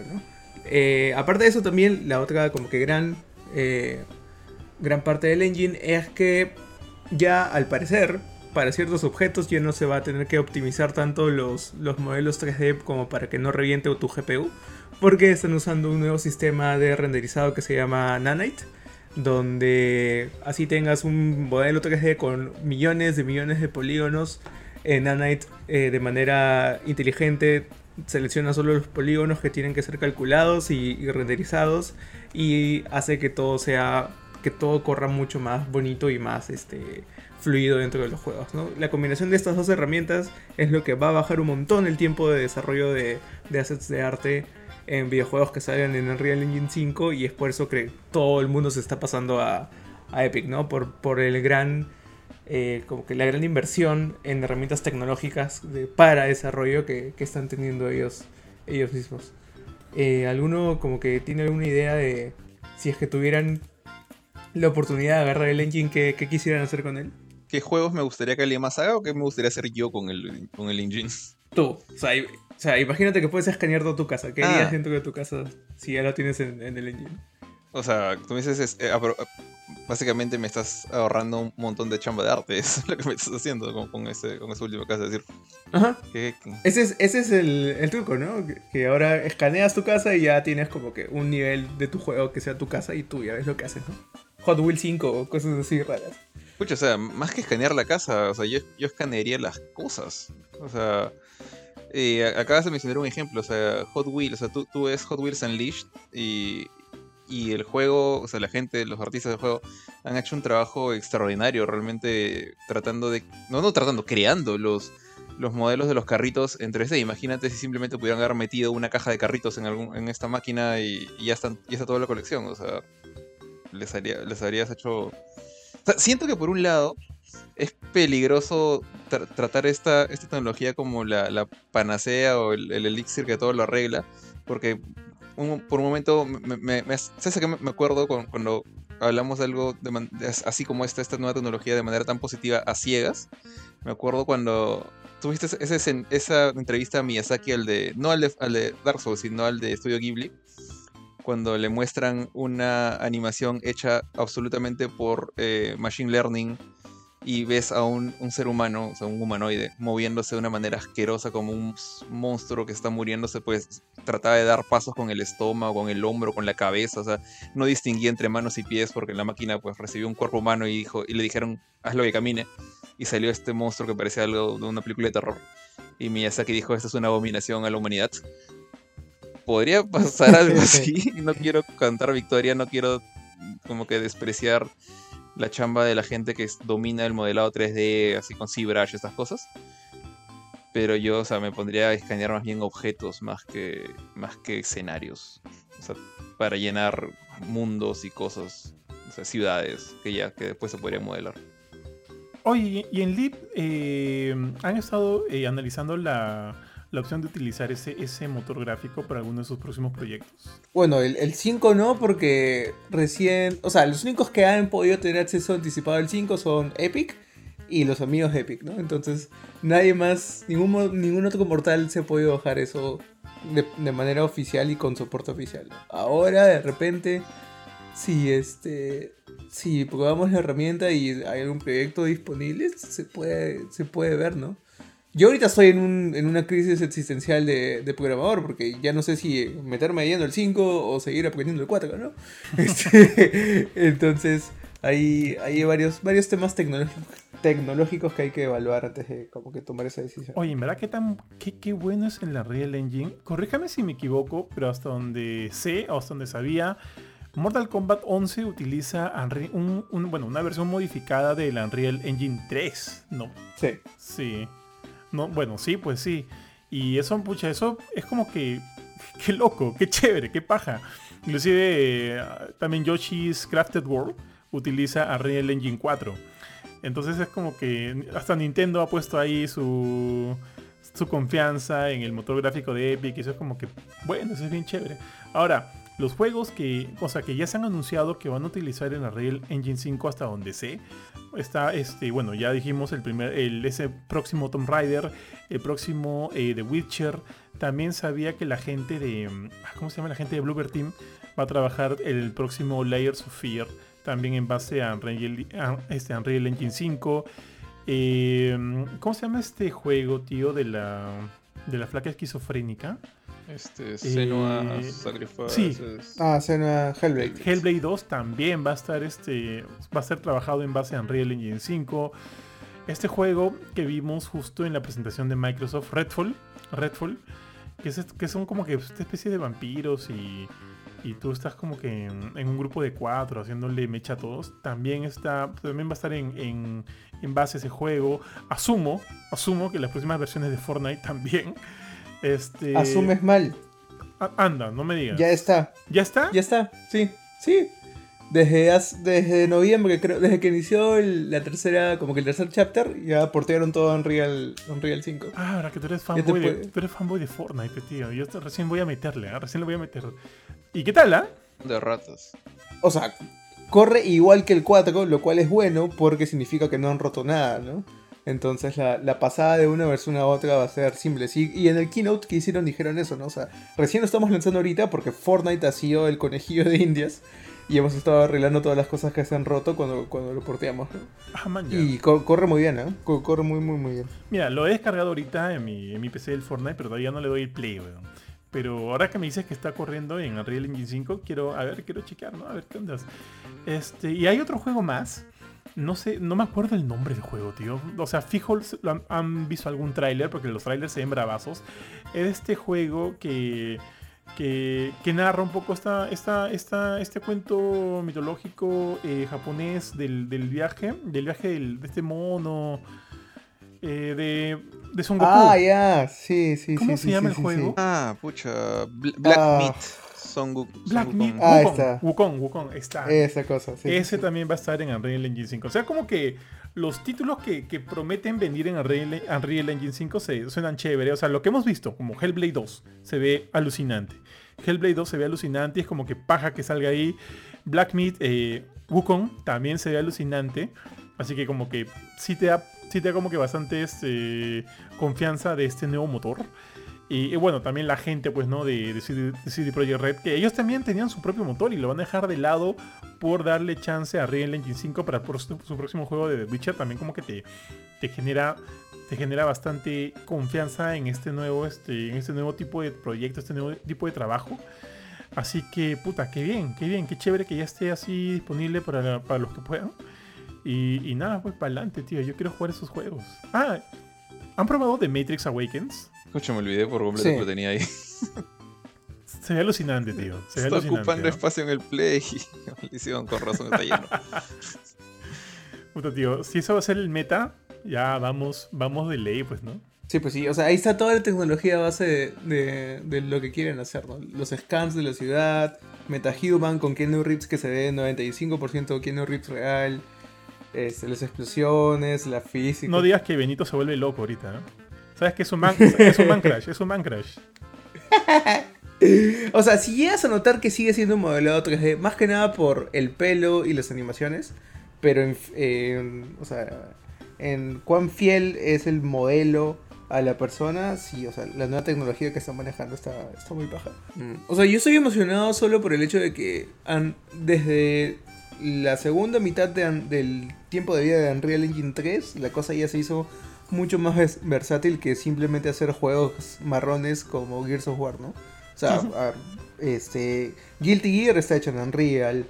eh, este, varios juegos de Square, eh, Square Enix, eh, Gears of Fire Final Fantasy ha VII estado Remake hecho en hecho Unreal. en Unreal. Sí, Claro, sí, Final- sí, Kingdom sí. Hearts 3, Final Fantasy 7, o sea, ya ya puedes hacer cualquier cosa ahí, ¿no? Entonces, lo, lo que se viene se, se ve bien interesante. Tunche 2, Tunche 2. Uy, en 3D. Estuche 64 sería. Tunche 6. Uy, qué buena. Y Ya, Ya, bueno. bueno. entonces, muchachos. Sí, sí, sí. Dejando de lado Pasamos- esa noticia, pas- Dale, dale. así es, tío. A la nueva, este, quería hacer mi segue, me cortaste, tío. Lo siento. Ya lo dejamos ahí. Pero, tío, este, esta semana también se ha anunciado que Remedy está trabajando en remakes de Max Payne 1 y 2. Yo sé que tú no lo has jugado, no sé si Pachito lo ha jugado, pero yo sí lo jugué, Sí. tío, en su momento, cuando tenía mi PC, weón. O sea, yo de chivolo sí tuve mi PC. También tenía mi consola. O sea, el- la PC era como que la PC de la jato, ¿ya? Porque evidentemente cuando... No, bueno, no sé si así, así, así ha sido en todos los casos, pero en la mía cuando iba creciendo era chivolo, había una computadora en la casa, pero era como que la PC de la casa. Obviamente yo podía entrar, hacer mis trabajos o jugar, porque podía jugar tranquilamente, pero no era como que mi PC. Pero teníamos esa PC, yo tenía mi consola igual donde jugaba, pero teníamos esa PC y ahí pude jugar varios títulos clásicos. Uno de ellos fue Max Payne 1 y 2, que se hizo bastante conocido por este, este sistema de juego que, que, incluyó, que era el tipo, el, el tema del, del- del movimiento tiempo bala, que lo vimos, eh, bueno, o sea, muchos lo conocieron con la primera película de Matrix, y mira, volvemos a hablar de Matrix, y ahora, pero ahora en este caso viviéndolo a través de un juego. Eh, bueno, ¿qué ha pasado? Que esta semana Remedy ha dicho que está trabajando en remakes de los primeros dos juegos de la franquicia, porque son tres. Pero acá también hay un tema medio raro, ¿ya? Porque yo sabía que en algún momento Remedy le vendió la IP a Rockstar y Rockstar lanzó Max Payne 3. Cuando yo jugué Max Payne Ajá. 3 no me gustó mucho, sinceramente. O sea, chévere, pero me recordaba mucho más a un Grand Theft Auto que a un Max Payne. Más allá, este. Bueno, en fin, me recordaba mucho más a un Grand Theft Auto que a un Max Payne. Pero igual lo jugué y, y chévere, ¿ya? Entonces, cuando salió la noticia, yo dije: Remedy, ok, Remedy lo va a hacer, pero ¿cómo es esta onda? O sea, ellos le vendieron la franquicia a Rockstar, pero de repente, la, o sea, pero de repente mantuvieron los derechos de los primeros dos juegos o qué ondas.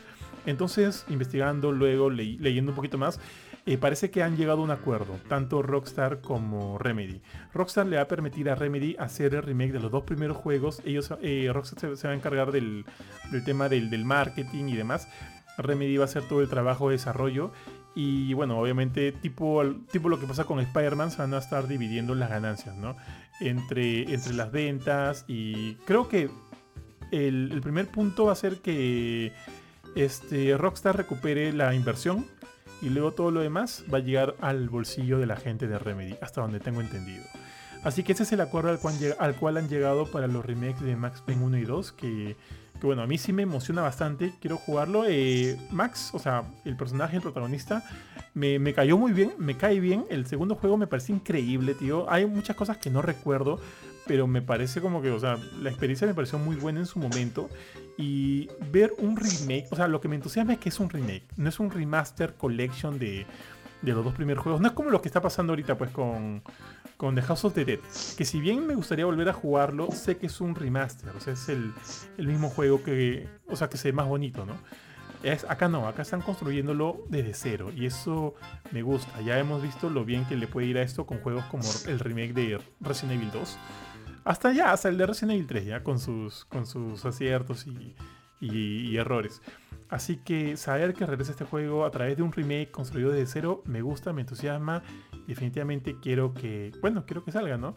Sé que van a demorar porque recién están en estos, en estos planes de desarrollo, no hay tráiler, no hay nada, así que va a pasar bastante tiempo hasta que sepamos algo más conciso de, de cómo está quedando el remake, pero sí sé que van a ser eh, exclusivos de la nueva generación. O sea, solo va a salir para PlayStation 5, para Xbox Series XS y obviamente para PC.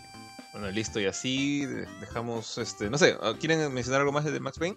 No, no, o sea, yo fan de la saga sí, pero. Este. Sí, estoy emocionado, pero ya todo lo demás lo he dicho, lo he dicho Johan. Bueno, y sí, yo sé que ahorita nuestro pata Samuel de Video con Comics debe estar saltando en, tres pies, en algún lado, bueno, desde de hace una semana, eh, con lo de Max Payne, pero ahorita vamos a hablar justamente de otro, otro gran regreso eh, no tiene nada que ver con disparos y balas y, muerte, pero un poquito de muerte quizás. Eh, Ron Gilbert, el, bueno, el legendario diseñador de videojuegos, está oficialmente creando un nuevo Monkey Island, esta serie de aventuras gráficas. Eh, que bueno, ¿de cuándo, cuándo es el primer Monkey Island? ¿Alguien tiene idea de cuándo salió primero? A ver, voy a buscar ya. A ver, acabo de encontrar. Monkey Island salió. Bueno, ¿Qué? No, no hay forma que sea en el 2010. Esto. 2010 es el, el, segundo. A ver, el primer Monkey Island. Eh, 1990. 1990. Ya, pues. Uh -huh. Claro, en esa época, este, bueno, yo, como, como les estaba diciendo acá a Johan y a Pancho antes de, empezar a grabar, era que yo no he jugado el primer Monkey Island, honestamente es, yo siento que hay mucha gente que le tiene un montón de cariño con justa razón. De hecho es una, es una franquicia bastante conocida, eh, basada en estas, estos juegos en los cuales tú tomas decisiones a través de una historia, a veces manejas ítems por aquí, por allá, similar por ejemplo, no sé, eh, como lo que harían ahorita los juegos de Telltale. Era, era el, digamos, el pan de cada día de LucasArts en esa época. Juegos como este, juegos como Día del Tentáculo, eh, creo que era lo que Full Throttle era lo que le dio el nombre a, a LucasArts y a gente como bueno, Tim Schafer eh, y el mismo Ron Gilbert, ¿no? que es justamente quien está trabajando ahora en la franquicia que él mismo pues dio, dio a conocer hace tantos, tantos años. Eh, ahorita no tenemos mucha información, de hecho el primer teaser que salió fue, simplemente confirmó la participación de Gilbert en el proyecto y bueno, Mm, supongo que ah, también es, un primer vistazo al estilo de arte que va a tener ahora. Se ve este personaje sentado al lado de un, de un puerto, una, un fantasma, una calavera, tocando un instrumento tipo guitarra, un violín creo que era. Este, pero también muestra el, el, el, el, el, hecho de que el publicador Devolver es quien está, digamos, apoyando esto. Yo, esperaría que no sé, que fuera Double Fine o algo por el estilo, pero no. Es este Devolver que ya tiene un montón de tiempo trabajando con, con este indies. En este caso también, eh, bueno, se confirma la participación de más gente relacionada a la franquicia eh, Monkey Island, como por ejemplo Dave Grossman, que fue el co-guionista y programador de los juegos originales. También están los compositores Michael Land, Peter McConnell, eh, Clint Bayakian y, por, y, también este, la voz de Guybrush. Bueno, no conozco el personaje, pero eh, la voz es Dominic Armato. De ahí, artista es Rex Crowell, eh, diseñador de Little Planet. Él es, él es, artista y diseñador de Little Planet, perdón, de Tearaway y Nights and Bikes, ese juego no lo conozco. Eh, y él es el que está dirigiendo, es el director de arte de Return to Monkey, Monkey Island. Bueno, eh, lo único que se sabe aparte de, de esta parte, estas personas del staff, de que Devolver es el publicador, de que el creador original está metido en esto, es que aparentemente el juego sale del 2022. Entonces, lo que significa que ya hace bastante tiempo que está, está desarrollándose de super caleta este juego. Y. Bueno, ¿quién, quién dijo esto? Eh, Ron Gilbert aparentemente dijo esto en un comunicado el primero de abril. O sea, perdón, Lu- Lucasfilm Games, bueno, es el desarrollador al final de cuentas, eh, puso el video, este teaser que acabo de decir, el primero de abril. Entonces, eh, esto pues causó algunos malentendidos, ¿no? Gen- Gente fanática pensando que era una broma muy cruel de parte de, de los desarrolladores. Y justamente eh, mencionaron esto. o sea, creo, creo que eso lo escribió Gilbert. Eh, me sentí mal por la broma del Día de los Inocentes, así que fue durante el fin de semana que preparé el juego para que nadie se sienta decepcionado. Como que tratando de, de arreglarla, ¿no? De la cosa. Pero no, el juego no es una broma, el juego es real, así que solamente nos queda esperar la confirmación de la fecha de salida. Sabemos que es este año, así que le quedan unos ¿qué? ocho meses todavía para salir. Pero no sé si al- alguno de ustedes tiene algún recuerdo relacionado a la serie, es fanático de Monkey Island o de juegos similares. Yo no mucho, tío, pero recuerdo que, o sea, sí he jugado juegos de Gilbert. Jugué el primer Monkey Island, pero no sé por qué no le tengo tanto cariño. O sea, de hecho, este, hay varias cosas que no me acuerdo. Me acuerdo más de sus juegos de Indiana Jones. Tenían una que era Indiana Jones and the Last Crusade, eh, la del Atlantis, no sé si era de él. Este, pero él más que todo es conocido por este juego que justo tuvo su su, su, su remake para PlayStation Vita. Ah, ¿Cómo se llama? El de las calaveras. Este, Este, Grim Fandango. Green Fandango, tío. Green Fandango. Que fue un juegazo, ¿ah? Que sí, se, que sí fue un juegazo. Me acuerdo que lo jugué en su época y luego lo volví a jugar en PlayStation Vita. Ah, man, y justo. ah, ho- Hoy día estuvimos contigo hablando del PlayStation Vita, ¿sí, no? Sí. Eh, mira, podría, buscar mi PlayStation Vita y, este, y limpiarlo y todo y ver si, si lo dejé ahí bajado en, Porque ya en, no puedes en la, bajar en la consolita. Sí. En la consolita para ver si es que por ahí le puedo meter un, un par de buenas horas. Porque ese juego me gustó mucho. Fuera de eso, eh, ¿qué te puedo decir? Me gusta que Devolver esté, esté también involucrado. Porque hasta ahorita Devolver creo que está flawless, tío. Todo lo que están sacando. No hay nada malo. O sea, no, no están sacando como. O sea, por ahí no todos los juegos son increíbles. Pero siento que por lo menos muchos de los juegos que han estado lanzando últimamente. desde- Bueno, no últimamente, de hace varios años han estado bastante, bastante bien. Les ha salido bastante bien, les ha convenido bastante. Así que eso también como que da un, un punto de esperanza, ¿no? Por lo, que, lo, lo cual puede hacer este regreso de Monkey Island. Eh, ahorita Devolver en verdad se ha vuelto como que un sello de garantía, Lucina. De hecho, sí, a ver, yo me acuerdo que. O sea, yo los vengo conociendo hace. Ni, ni me acuerdo ahorita cuál fue el primer juego de Devolver que jugué.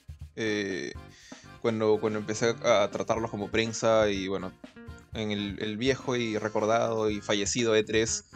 eh, siempre era chévere ir, a, ir al stand de Devolver porque tú no sabías lo que te ibas a encontrar. O sea, había cada locura y para esto ni siquiera estaban dentro del E3, estaban afuera. Pan- Pancho se debe acordar la vez que fue que estaban en estos trailers alquilados, cruzando la pista y te dan un montón de comida gratis.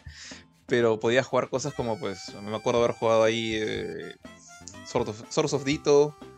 eh, creo que en algún momento jugué algún Hotline Miami ahí, no, no me acuerdo bien. Eh, creo que Mother Russia Blitz también lo vi ahí. Y bueno, ahí conocí Sirius Sam, ¿no? Yo, yo ni siquiera sabía de Sirius Sam antes de conocer Devolver. Eh, y es como que. Ah, este, Apescape, me acuerdo ese juego bien. bien. Apescape, no, Apescape pensé que de Sony, no, Ape Out, creo que se llama. El, el- el juego del mono que. Sí, sí, sí. del gorila que se escapaba y mataba gente. Ape Out. Ape Out. Eh, o sea, le llegué a agarrar bastante cariño y ahora, bueno, tienen Trek to Yomi, que es el que les estoy esperando. Ellos fueron los que le pusieron, los que realmente le pusieron fe a, a Fall Guys antes de que Epic se lo choreara y bueno, ya, están ahí, están bien, o sea, tienen plata, bien por ellos, por Mediatonic. Pero sí, pues, es cierto, o sea, que es, es bien difícil que algo que lanza Devolver salga mal. O sea, creo que ahora, hace poco les fue bastante bien con este juego de PC. eh, ¿Cómo se llamaba? Este de, de cartas medio de terror. Ah, ahorita no me acuerdo. Ah, no, sí, sí, sí, no, no, no lo jugué tampoco. Pero bueno, eh, nada, sí, yo estoy de acuerdo contigo, también parece que es un sello de calidad. Ahorita están creo que lanzando Tentacular y Trek to Yomi, así que ya veremos qué tal les va con esos. Y, Dips, dips. No, y, y- y salió este, este juego de. Que Ari, lamentablemente, no, no está acá para hablar de él, de Weird West, ¿no? También de ellos. Sí, que yo lo he jugado un poquito en Xbox y es bien chévere, ¿ah? pero siento que preferiría jugarlo en PC. Así que probablemente lo, des- lo descargue de la cuenta de, de Steam de Ari. Porque se ve, o sea, lo poco que he jugado, habré jugado una o dos horas. Bien chévere el juego, ¿ah? bien, bien chévere. Pero ya Ari nos va a hablar de eso ya más adelante cuando se pueda sumar al, al programa. Justo te quería comentar algo más, tío. Justo, este, alucina que yo no tenía contacto con Devolver Digital hasta que, hasta que te, justo te sumaste al, al equipo y no, no pasaste el, el contacto de, de Rodrigo. Y, y justo fue con él donde hiciste eh, tu es más, tu primer review acá en Gamecore creo que fue Source of Vito. Este. Que pucha, que también lo jugué en su momento ya. un- Una, una versión para PlayStation que salió ya con todo. Que me pareció increíble. Ah, no, para Switch. Para Switch. Yo jugué la versión de Switch. Que salía con la expansión, con el DLC. Que me pareció también bien paja. Así que hay, hay su cariño por Devolver y ojalá le siga yendo bien, pues. Solo a Panchito que no le gustó Shadow Warrior 3. La verdad, la verdad. la verdad. Bueno, el, el juego, el juego que me olvidé olvidar se llama Inscription. Me había olvidado, ese es el nombre, Inscription. Ya bueno, dale, dale Pancho, ¿qué está diciendo? Sorry. Bueno, o sea, Devolver tiene. Claro, yo veo el sello de Devolver como de bueno para arriba, ¿no? O sea, no, no es que todos sean la última chupada del mango, al menos no para mi estilo, ¿no? Pero, o sea, sí, sí hay una cierta energía de buen juego y buen ojo para sacar cuáles son los juegos que, que, este, que meten a, a sus filas, ¿no? Y nada, o sea, so- sobre el. Sobre este tipo de juegos y Monkey Island, feliz por la gente que está feliz de que haya un 2. Este, los, los point and clicks clásicos a mí me estresan porque a veces ofuscan demasiado el objetivo para que tú estés haciendo clic a 5000 cosas o te buscan una solución ultra rebuscada, entonces ya no, no los toco muy este, mu- mucho. Pero bueno, o sea, si hay gente que está con la nostalgia de, de que quiere que regrese y lo están haciendo chévere, ¿no?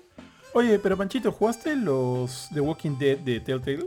Sí, pero esos no son rebuscados para nada. O sea, comparado a, a los de LucasArts antiguos, Ah, sí. este, este, Es verdad, es los de verdad. Telltale son, son muy, mucho más llevaderos. Es verdad, es verdad, es verdad lo que dices, tío.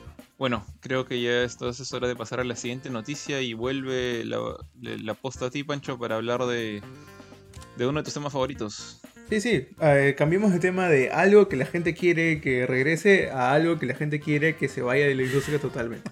Este, porque Ubisoft ha salido a declarar que eh, aún así, ma- al parecer, su, su iniciativa de NFTs para, para Ghost Recon Breakpoint falló o no fue tan popular como querían ellos, eh, le siguen teniendo eh, fe a la tecnología y van a seguir implementando NFTs en sus juegos.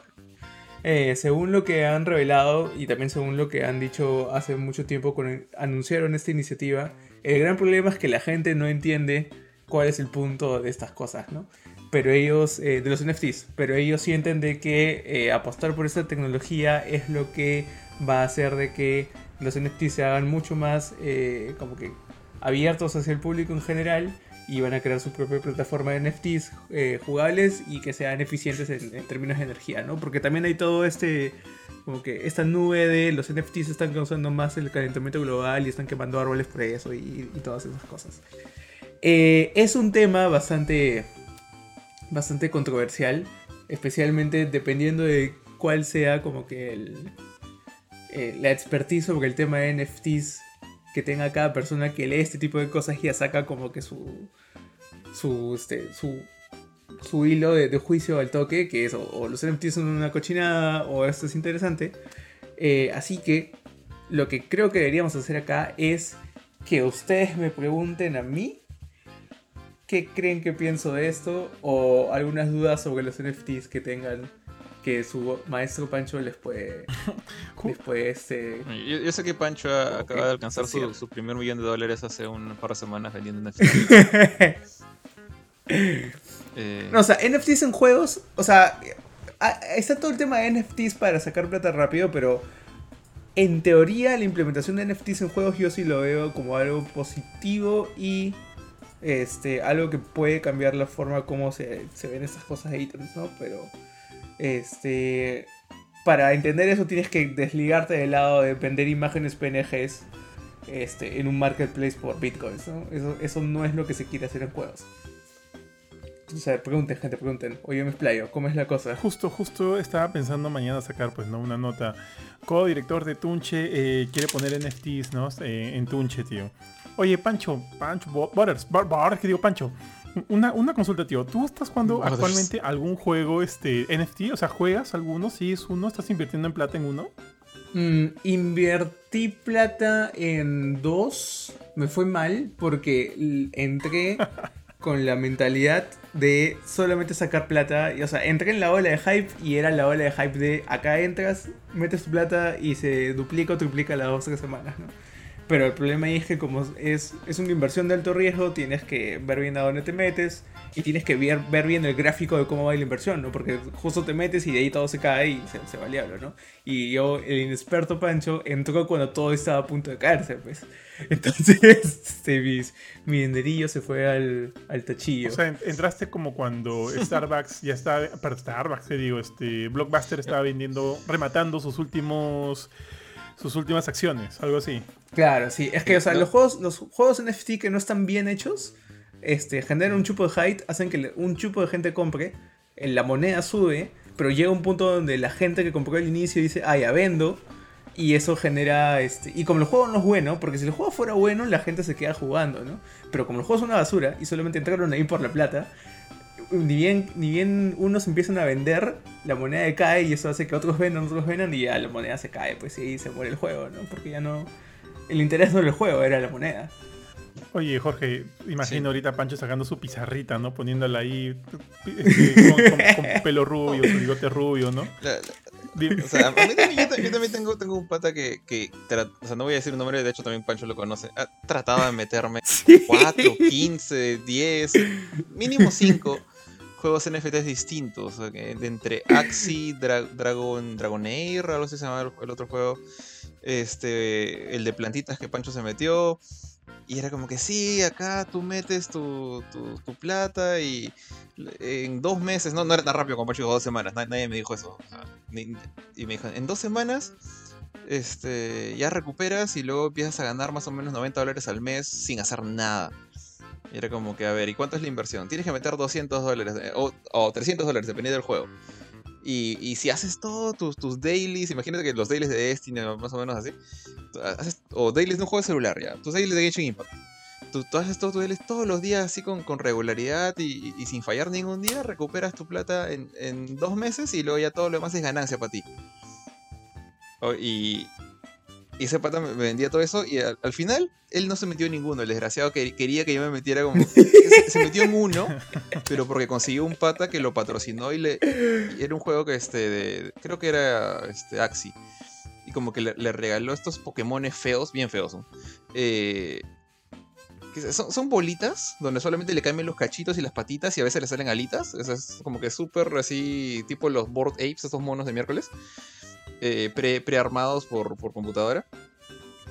Y lo que tenía que hacer creo que era básicamente pelea Pokémon eh, contra la PC todos los días y si querías, si te sentías confiado te metías en PvP para recuperar un poco más de la criptomoneda que había metido.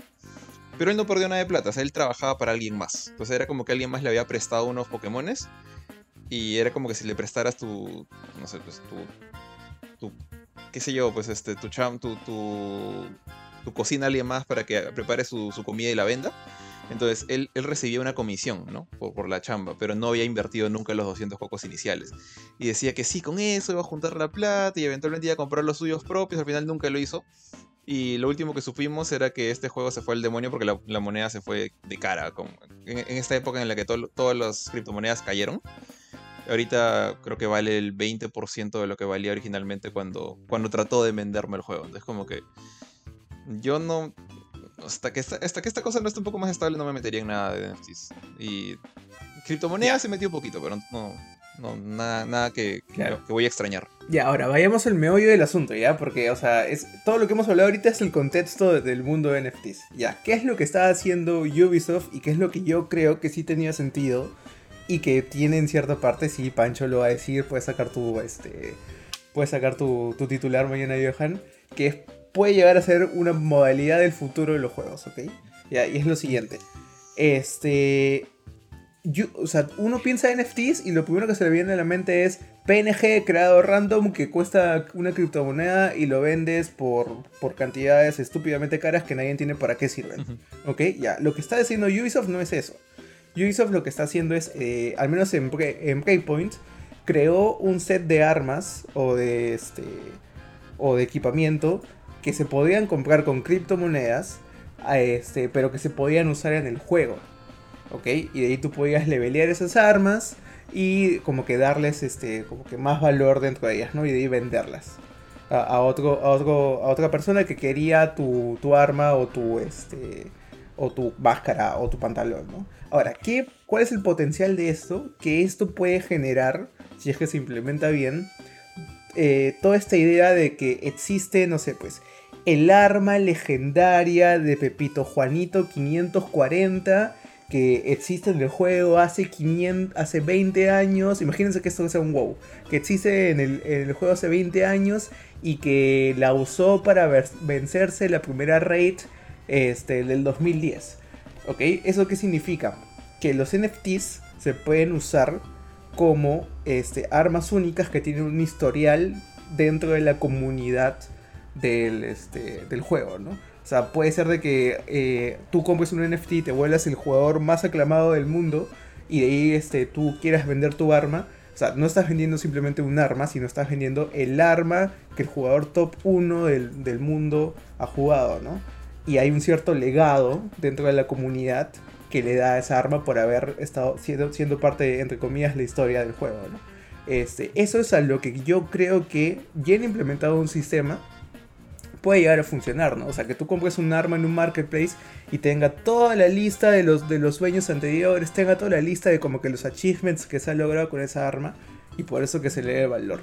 Ahora, eso claramente se puede hacer este, en una tienda normal de, un juego, ¿no? O sea, un Action House de Diablo, una tienda de, de ítems de, de Warcraft, hasta creo que en cierta manera se puede llegar a tener ese, ese sentido y, y ese, y ese- esa información de las cosas que tú compras.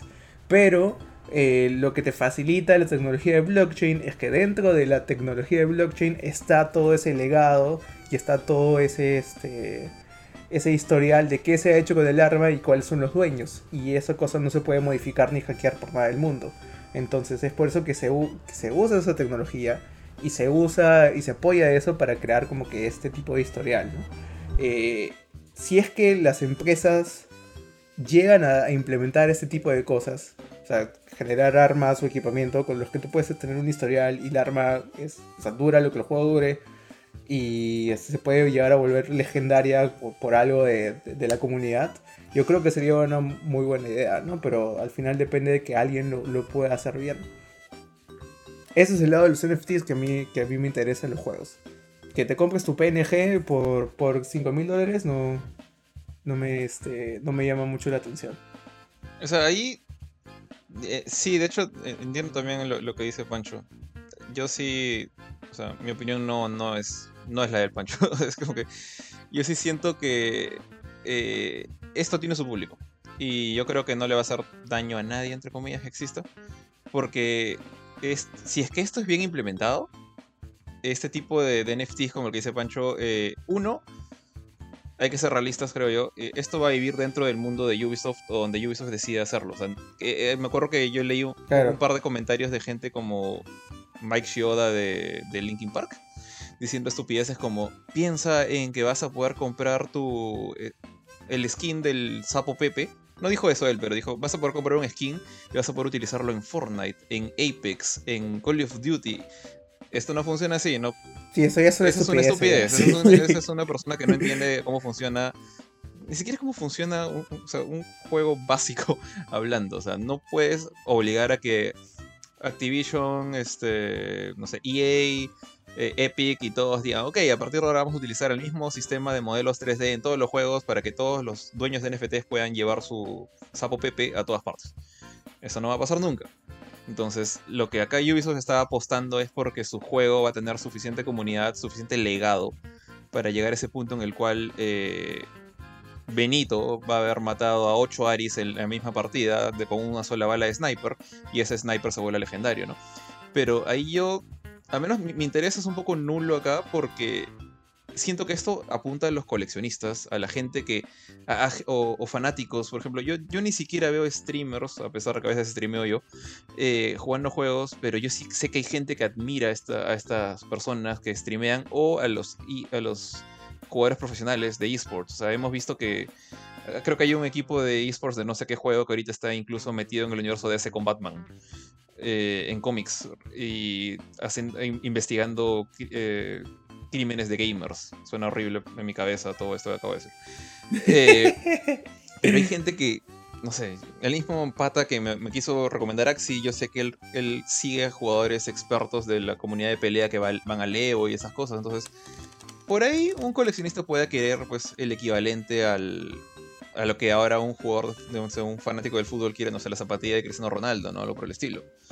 Claro, cuando ganó la Copa Mundial, Ah, ¿verdad? o sea, Sí. Ahora, lo que sí espero, y, Claro. y- no, o sea, hay que ser- quizás, quizás Ubisoft sí meta la pata acá, pero yo lo que quiero es que a pesar de que esa pistola, ese sniper que utilizó Benito para matar a 8 Aris al mismo tiempo, eh, no rompa el balance del juego. O sea, que, tenga todo el legado que quieras, pero que no sea automáticamente un arma OP que empieza a destruir todo lo que es el balance de un juego competitivo. Eh, eso sí me molestaría.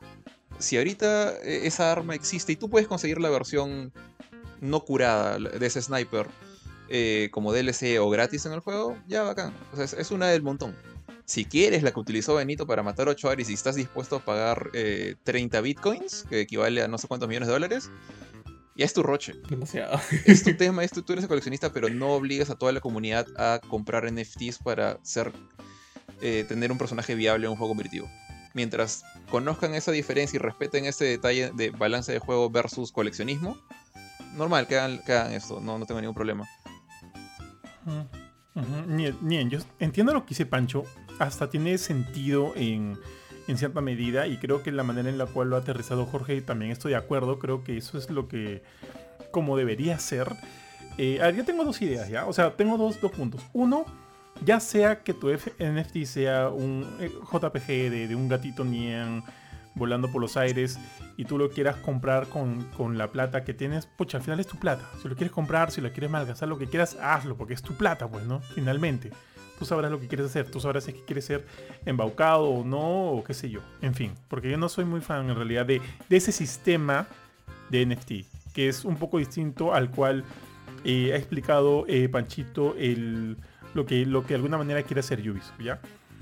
O sea, eh, cada quien es dueño de su plata y cada quien la gasta como quiere. Ahora, yéndonos al otro lado. Y, y, bueno, a ver, pongamos, pongamos un ejemplo, un ejemplo así, ¿no? Eh, ¿cuál es el, ¿Quién es el streamer, digamos que más reconocido acá en Perú? Eh, Philip, el chino. Pero digamos que Philip. Ya, digamos que es. Philip. Entonces, Philip está jugando, pues, qué sé yo, eh, Digamos, yo te pongo un ejemplo más fácil. O sea, Philip se acabó, se acabó The Division 3 eh, Con un en, arma. en streaming el, el, no sé, el 25 de diciembre del año 2025. Con un llorando, arma y llorando, y llorando, particular. y Llorando. llorando, llorando. Ahí está. Ya. O sea, yo tendría que ser recontra, hiper, mega, archi fan de Philip para querer esa, esa arma o querer ese ese ítem. Al igual que Jorge, ah, no funciona conmigo. Yo también puedo seguir streamers. Me, me- me encanta, pues, ah, pucha, me encanta. eh, ya, me encantan The Strokes, tío. Me encantan los Strokes. Pero si los Strokes se meten a los NFT y, y- y te lanzan este ítem, jamás en la vida lo voy a comprar. O sea, probablemente haya público para eso, pero no tendrías que estar muy enamorado de, o, de esta persona o de, o de esta imagen o esa arma tenga que tener un valor tan intrínseco, eh, tan intrínsecamente fuerte como para querer adquirirla. Y eso también es como que un, no sé, pues es un condicional también bastante fuerte, ¿no? ¿O no? Es que estas cosas siempre adquieren, o sea, esto ya es como que cosa de economía, ¿no? Pero al final la- el objeto tiene el valor que la comunidad que lo usa le da, ¿no? O sea, este... eh, ponte de nuevo, no sé, pues... La, la, pie- no, la, la espada NFT de Genshin Impact que Philip usa este, en todos sus streams. Y hay que ir a la vende, ¿no? O sea, ahí, ahí solamente estás afectando a la comunidad de Genshin y la comunidad de Genshin que sabe que Philip existe, ¿no? Eh, entonces, claro, tiene, es un grupo muy reducido de gente que podría estar interesada en hacer esa compra, pero al mismo tiempo, O sea, te apuesto que hay cualquier loco que, que tiene plata y que le da valor a tener la espada de Philip y, si, y, y lo puede comprar, ¿no? O sea, todo depende de, de cómo, de cuán como que receptivo sea el mercado a hacer ese tipo de cosas. ¿no? Sí, pero es que por eso, eso para mí es una, o sea, es una condicional. Este, pero bueno, igual, o sea, yo tampoco sé mucho acerca de estos mercados de coleccionistas que sí que sé que mueven bastante dinero, o sea, lejos de los NFTs, que mueven bastante dinero. Eh, pero bueno, pues no habría que ver si eso también se traduce de, esta, de la misma manera a, este mercado digital. Eh, a mí todavía me, me que- me queda mucho, me- o sea, me queda mucho la duda, este Pancho, pero, pero habrá que ver, porque, o sea, lo que sí es seguro es que muchas empresas están, están eh, decantando, ¿no? Por este nuevo sistema de, de bueno, este nuevo, este nuevo sistema de NFTs. Así que habrá que ver cómo lo siguen implementando. Lo de Ubisoft, tal cual tú lo has explicado, no suena mal, ¿ya? No suena mal. Pero este. Pero bueno, pues habrá que ver. Habrá que ver. A mí todavía me genera la duda, para serte sincero. Yo como, como jugador y parcialmente desarrollador, eh, mi, forma de todo, lo- eh, el, todo el floro que metí lo resumo en, o sea, vendan sus cochinadas de colección por donde quieran y hagan lo que quieran, pero no afecten el balance y diseño de un juego por esto. Ese es, el, ese es mi resumen. Pero eh, Claro. Y, y es en parte porque, o sea, por eso, sorry que te corte, pero por eso que los juegos ratas de NFTs que han estado populares hace seis meses más o menos, balance- es por eso que, que, claro, que se van al diablo, pues porque, o sea, ellos crean la economía alrededor de los NFTs, pero como los NFTs pierden valor si es que la gente no les interesa un comino, este, como cualquier acción en un mercado de valores, entonces, este, al final el juego es una cochinada porque no hay gente que lo juegue y todo estuvo balanceado para cuando la gente lo jugaba. Claro, claro. Eh, solo para cerrar esto, tío, como te dije hace un rato, tengo un pata que está desarrollando su, su juego NFT y por ahí me ha comentado, me me ha conversado, ¿no? De, por un, un business. Yo todavía no entiendo del todo el negocio, pero ya, si tú estás ahí más metido, conversemos. Conversemos, Pancho, ya luego este off, off, off the record. Pero Conversemos. ya, ahora sí, pasemos a la siguiente noticia, tíos. Y esta es una noticia ya este, totalmente distinta. Y en verdad es una chiqui noticia en realidad, porque es, es medio, medio cortina. Eh, esta semana se anunció de que Two Point Campus, es, es digamos como que la secuela espiritual de Two Point Hospital, se ha retrasado tres meses. O sea, si bien iba a salir eh, inicialmente el 17 de mayo, o sea, en, pocos días, se ha trasladado al 9 de agosto. No es mucho, no es mucho, pero este, la gente, de, mm, la gente del, del equipo desarrollador ha dicho que necesitan ese tiempo para, para eh, pulir algunas cositas y sobre todo porque lo que quieren ellos es un lanzamiento, eh, un lanzamiento en, en todas las plataformas. En PC, Switch, PlayStation y Xbox.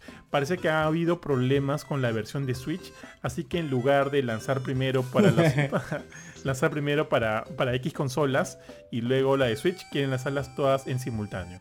Así que han preferido esperar un tiempo más, tres meses, y retrasar eh, la fecha de lanzamiento para el 9 de agosto.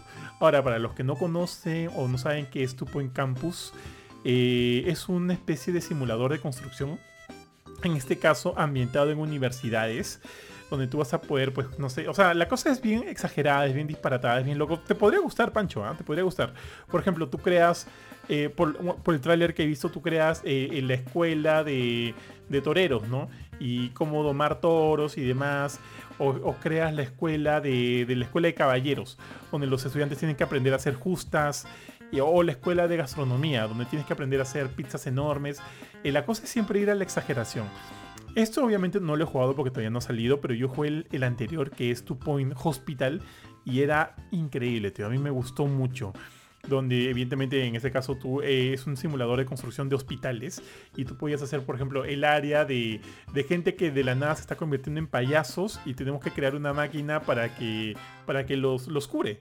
Así que de repente tú ves que toda tu, toda tu ciudad se está llenando de payasos y necesitas que tu hospital tenga por lo menos esta área de atención para, para este público, ¿no? O, o, por ejemplo, ¿cuál era otra que me parecía gracioso, tío?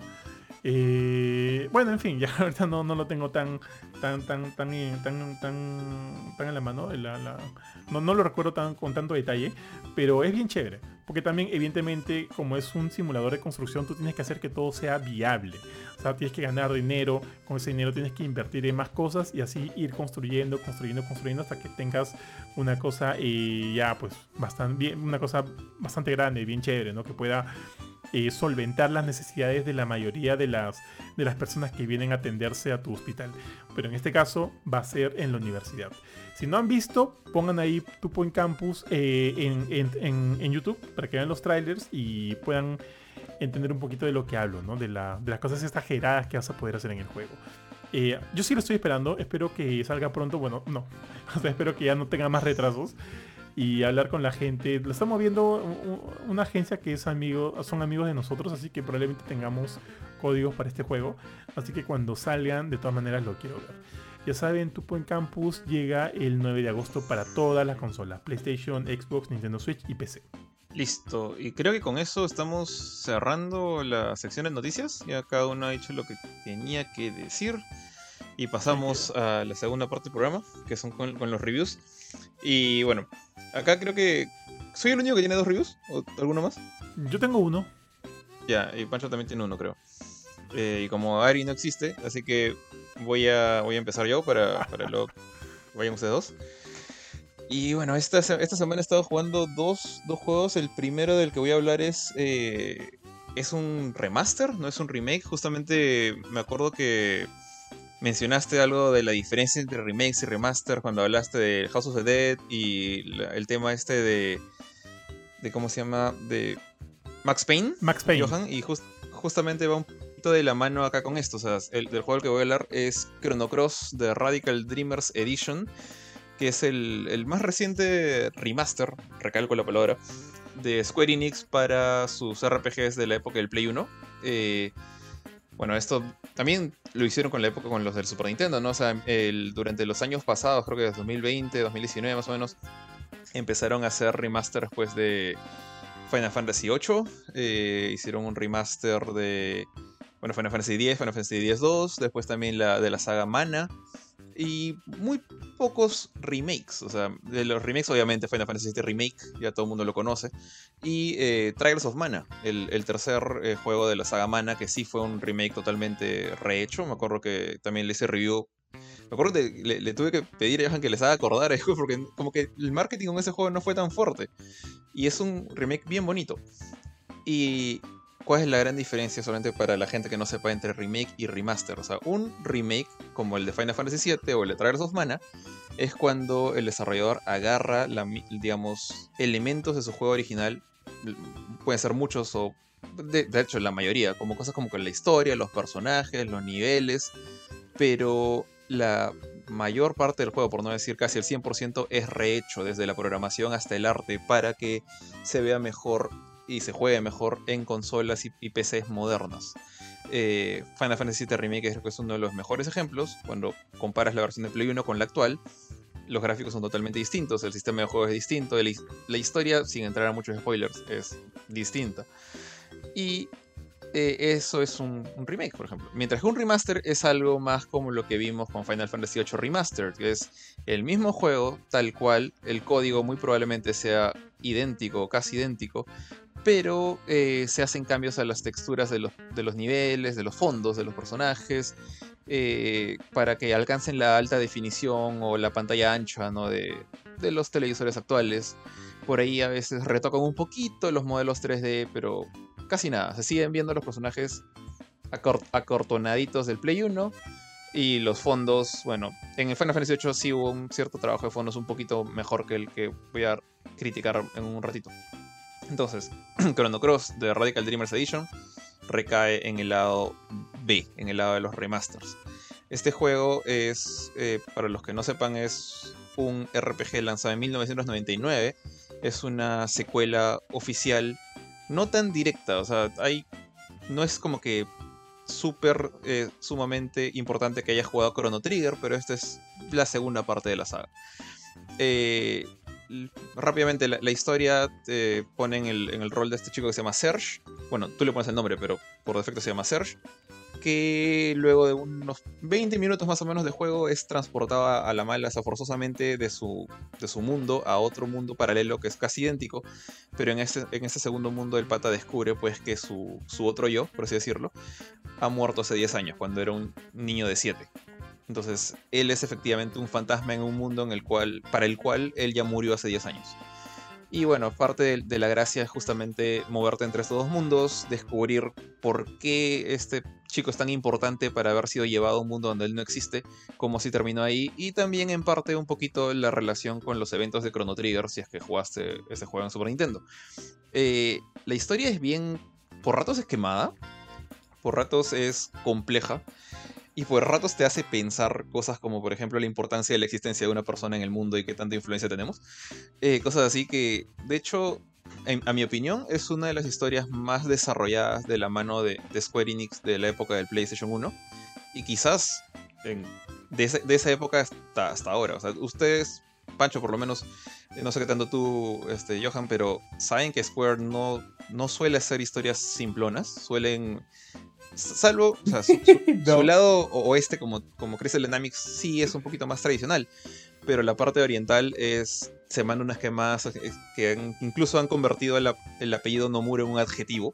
Acá no tiene nada que ver con Nomura ya, pero es como para dar un ejemplo de las cosas que hemos visto. O sea, hemos visto lo que hicieron con el, remake del 7, eh, Parasitive eh, Verde y también otra quemada, Final Fantasy 13 y sus secuelas. Este juego de ahí es medio quemadito, pero es bien chévere, o sea, su, quemada tiene sentido. Su quemada tiene momentos complejos, momentos profundos que te hacen. Al menos te, enganchan. La historia es bien bonita. Y digo todo esto porque para mí, Chrono Cross, lo mejor que tiene es la historia. Eh, de ahí, su sistema de, batalla. Conmigo no funcionó tanto, pero sé que hay gente que le, gusta bastante. Eh, tiene ese sistema medio complejo de, de. Es un RPG por turnos, pero que le mete a los personajes estamina. Entonces, tus ataques normales, los regulares, los golpecitos comunes y corrientes, realmente están, son tres. Tienes el ataque level 1, level 2, level 3. Mientras más level, más estamina consumes. Y parte del chongo de este juego es utilizar esa estamina poco a poco al golpear al enemigo, porque mientras golpeas al enemigo y gastas la estamina, también cargas lo que son tu, barra de, de, elementos. Los elementos son tus hechizos, básicamente. Entonces, la gracia es, usas el ataque normal, cargas poder, pierdes estamina, y ya cuando estás casi por quedarte sin estamina, le metes un, ataque elemental o una magia. Estas magias son como las materias de Final Fantasy VII. Tú las equipas en slots, que son parte del personaje, no, no, de, su equipo como en Final Fantasy. Tú le instalas elementos, que así se llaman las materias, y con eso te permite utilizar pues eh, una bola de lava, una bola de fuego, un ataque eléctrico, etc. Eh, Ahora, hay cositas que no me agradan mucho de este sistema, que es por ejemplo los, las magias, le voy a decir así para que sea más fácil, solo se pueden usar una vez por pelea. Entonces, si por ejemplo empiezas el combate y cargas tu poder y gastas, no sé, la bola de fuego contra un enemigo que era fuerte contra el fuego, pues ya, ya, la fregaste, ya no tienes bola de fuego. Salvo que hayas equipado dos bolas de fuego en tu personaje. Entonces hay ciertas cositas que a mí no me agradan mucho, pero eh, al mismo tiempo eso te impulsa a ser un poquito más táctico. O sea, no puedes malgastar tus ataques y salir con todo, salvo que sepas que tu enemigo se va a morir rápido. O sea, con los bosses, con los enemigos más fuertes, tienes que cranearlo un poquito más, tienes que ser un poquito más paciente, juntar eh, tus fuerzas y guardarlas para el momento justo y le metes un debuff al enemigo, ahí recién le tiras los ataques de magia. Tratar de sacar el mayor provecho de cada uno de estos poderes. Entonces, eh, eso es en pocas palabras, el juego de Play 1, o sea, Chrono Cross. Que para mí, eso yo le tenía cariño de antes. Eh, sé que hay gente que le tiene un poquito de recelo. De hecho, yo así de, chico le tenía un poquito de, rabia a este juego porque como que sabes que por culpa de este juego Chrono Trigger no terminó tan bien, o sea, no terminó tan feliz, el, final no fue tan feliz. Y eso me, tenía un poquito de, de, joda de, de chivolo, pero ahora ya más adulto como que la historia es lo bastante interesante como para que valga la pena revivir o, reabrir ciertos elementos cerrados de Chrono Trigger. Pero como historia independiente, incluso si no has jugado el anterior, es una muy buena, un muy buen RPG. Y por algo es un clásico de, Play 1. Ahora, todo eso, bonito, chévere. ¿Por qué Michi le puso un 7.5 si digo todo esto bueno del juego?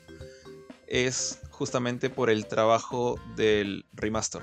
O sea, el juego es un juego de Play 1, es un juego 3D. O sea, a diferencia de los no sé, pixel art que se sigue viendo bonito incluso ahora, al menos en mi opinión. eh, los gráficos de Play 1, estos polígonos súper toscos, estos brazos de Popeye que habían en Final Fantasy VII, por ejemplo, ya no se ven bonitos ahora. En particular cuando tienes que estirar la pantalla para que se vea white, cosa que este juego no hace, por si acaso.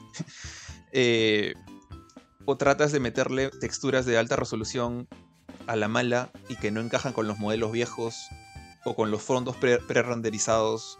Y todos esos problemas, este es un gran ejemplo de por, cuál, por, por qué siento yo que un remaster de un juego de la generación de Play 1 del Play 2 tiene que hacerse con mucho más cuidado. Porque acá, por ejemplo, los personajes, creo yo, son lo que mejor se ve. Se siguen viendo como cubitos ya. Se siguen viendo los modelos básicos que, corrían el Play 1. Pero se, nota también que el modelador de personajes ha puesto su chamba para hacer que las texturas, pues ahora sí se le ven los ojos de los personajes, ahora sí tienen nariz, tienen boca, eh, su ropa se ve los detalles de la tela y esas cosas. Obviamente es encima de un, de un personaje cúbico, pero ya no se, ven mejor. Eh, y entiendo obviamente que no van a rezar todo. Donde sí metieron la pata así hasta el fondo fue con los fondos. Eh, este juego utiliza el sistema de backgrounds pre-renderizados, así como Resident Evil 1, 2 y 3 en el Play 1. Es decir, que si bien te mueves en un mundo 3D, eh, a nivel visual, los desarrolladores utilizan una imagen 2D puesta encima de todo. Cosa que tú parece como que te movieras encima de un dibujo a veces, ¿no? En, esos juegos. Ahora, acá, obviamente, si agarraban la misma textura de estas imágenes pre-renderizadas para hacer los fondos de Chrono Cross, eh, que cuando no estás peleando son fondos 2D, eh, se hubiera visto súper pixeleado y feo, ¿no? Pero la solución tampoco no ha sido la mejor. Lo que han hecho es, han escalado las imágenes, y le han metido un filtro así que, parece que hubieran pasado, que, hasta Waifu 2D en browser hace un mejor trabajo que esto. Tú ves las cosas súper borrosas, los, e incluso por ejemplo cuando vas a una ciudad y ves un letrero con letras, ves que las letras están como que chorreándose. Eh, incluso en, algunos escenarios de, de zonas más naturales o rurales, me costaba diferenciar entre la parte donde caminas y las zonas que son adorno. O sea, obviamente todo es un fondo, todo es una sola imagen, pero se ve tan borroso y tan dañado por este filtro que la verdad me hubiera gustado que el juego tuviera la opción de jugar con los fondos clásicos, por más pixeleados que sean, con los nuevos personajes. Y el juego no te la da. O sea, en el juego al comienzo tú eliges gráficos modernos o gráficos antiguos. Es todo o nada. Todo el paquete nuevo, todo el paquete viejo. Entonces, eh, siento que ese, esa cosa que han hecho con los fondos eh, realmente los hace ver peor que lo que se hubieran visto con solamente escalar eh, los fondos. Esto también afecta un poco a las interfaces, a la UI, porque han, han utilizado un, font nuevo. Este font obviamente está en alta definición y se ve bien bonito, no está, nada pixeleado. Entonces, cuando esto lo pones encima de, de los menús antiguos, que realmente son pues una pantalla de un color, eh, Chrono Cross en lugar de utilizar los colores súper simplistas de Final Fantasy tenía este, este menú marrón con una texturita como de, arena o madera. Ahora tú ves esa textura un poquito más limpia y este, este font de súper alta definición y realmente parece que hubieran escrito cosas encima de, de una mancha marrón. Y se ve súper vacío, súper plano. O sea, yo creo que en todo caso hubieran, debieron haber cambiado los, la UI Sé que es más chamba, así como también redibujar los fondos es más chamba, es mucha más chamba. Pero creo yo que si le tienes cariño a este RPG, sabes que la gente le tiene cariño, vas a, hacer un remaster en lugar de un nuevo capítulo o un remake, pues te das esa chamba. Entonces acá yo, yo creo que realmente Square eh, o los, los altos mandos de Square no le han dado el suficiente presupuesto a la gente encargada de esto. O sea, sabemos que no le tienen mucha fe a la saga Chrono porque no han sacado un nuevo juego en años y han dicho como que bueno, a ver si vende pues, haz lo que puedas en, X cantidad de meses. Y me da un poco de pena eso, ¿sabes? Como que el juego es bueno, pero el trabajo del, remake, salvo el, pata que hizo los modelos de personajes, que creo que sí, él, él sí puso sus ganas, o ella, o, ellos, eh, el resto de gente no. Y la música también, la, música remixeada y la nueva canción que le han metido, sí son bien bonitas. Pero es porque, bueno, la, la banda sonora de Chrono Cross ya era bien bonita. O sea, tú, tú escuchas el, el, el team son del intro y al menos a mí me emociona. O sea, me, me, me mueve el, el, corazoncito de piedra un poquito. O cuando escuchas la, el jingle de Chrono Trigger cuando ganas una pelea, el equivalente al tan tan tan de Final Fantasy. Chrono Trigger también tiene una cancioncita y Chrono Cross tenía su remix de esa canción. Entonces generas esa conexión emocional con, tus recuerdos de, la nostalgia, ¿no? Entonces por ahí también han hecho una buena chamba. Pero siento que es imposible no ver lo que ha pasado con los gráficos. Tanto así que, jode. Ahora, bueno, para cerrar en una nota un poquito más positiva. Eh, este remaster también incluye el juego de Radical Dreamers, eh, El Tesoro Perdido de, Tressoir Intertoit, creo que es en francés el nombre por alguna razón, incluso en la versión americana. Eh, es un, esta es un, este es un juego que salió incluso antes de Chrono Cross. Salió en 1996. Y salió para el Satellaview, que era un aparato que le, le conectabas a tu Super Nintendo en Japón. Y es una aventura gráfica casi completamente basada en texto. O sea, tú ves pantallas de texto que te narran cosas como, por ejemplo, eh, avancé en la oscuridad y me encontré con unos ojos, unos ojos brillantes que me miraban, me puse en, pose de combate y, decidí hacer lo siguiente, dos puntos, y te dan pues cuatro opciones. Tomas, tomé el arma y me lancé al enemigo, o esperé a ver qué hacía, o salí corriendo.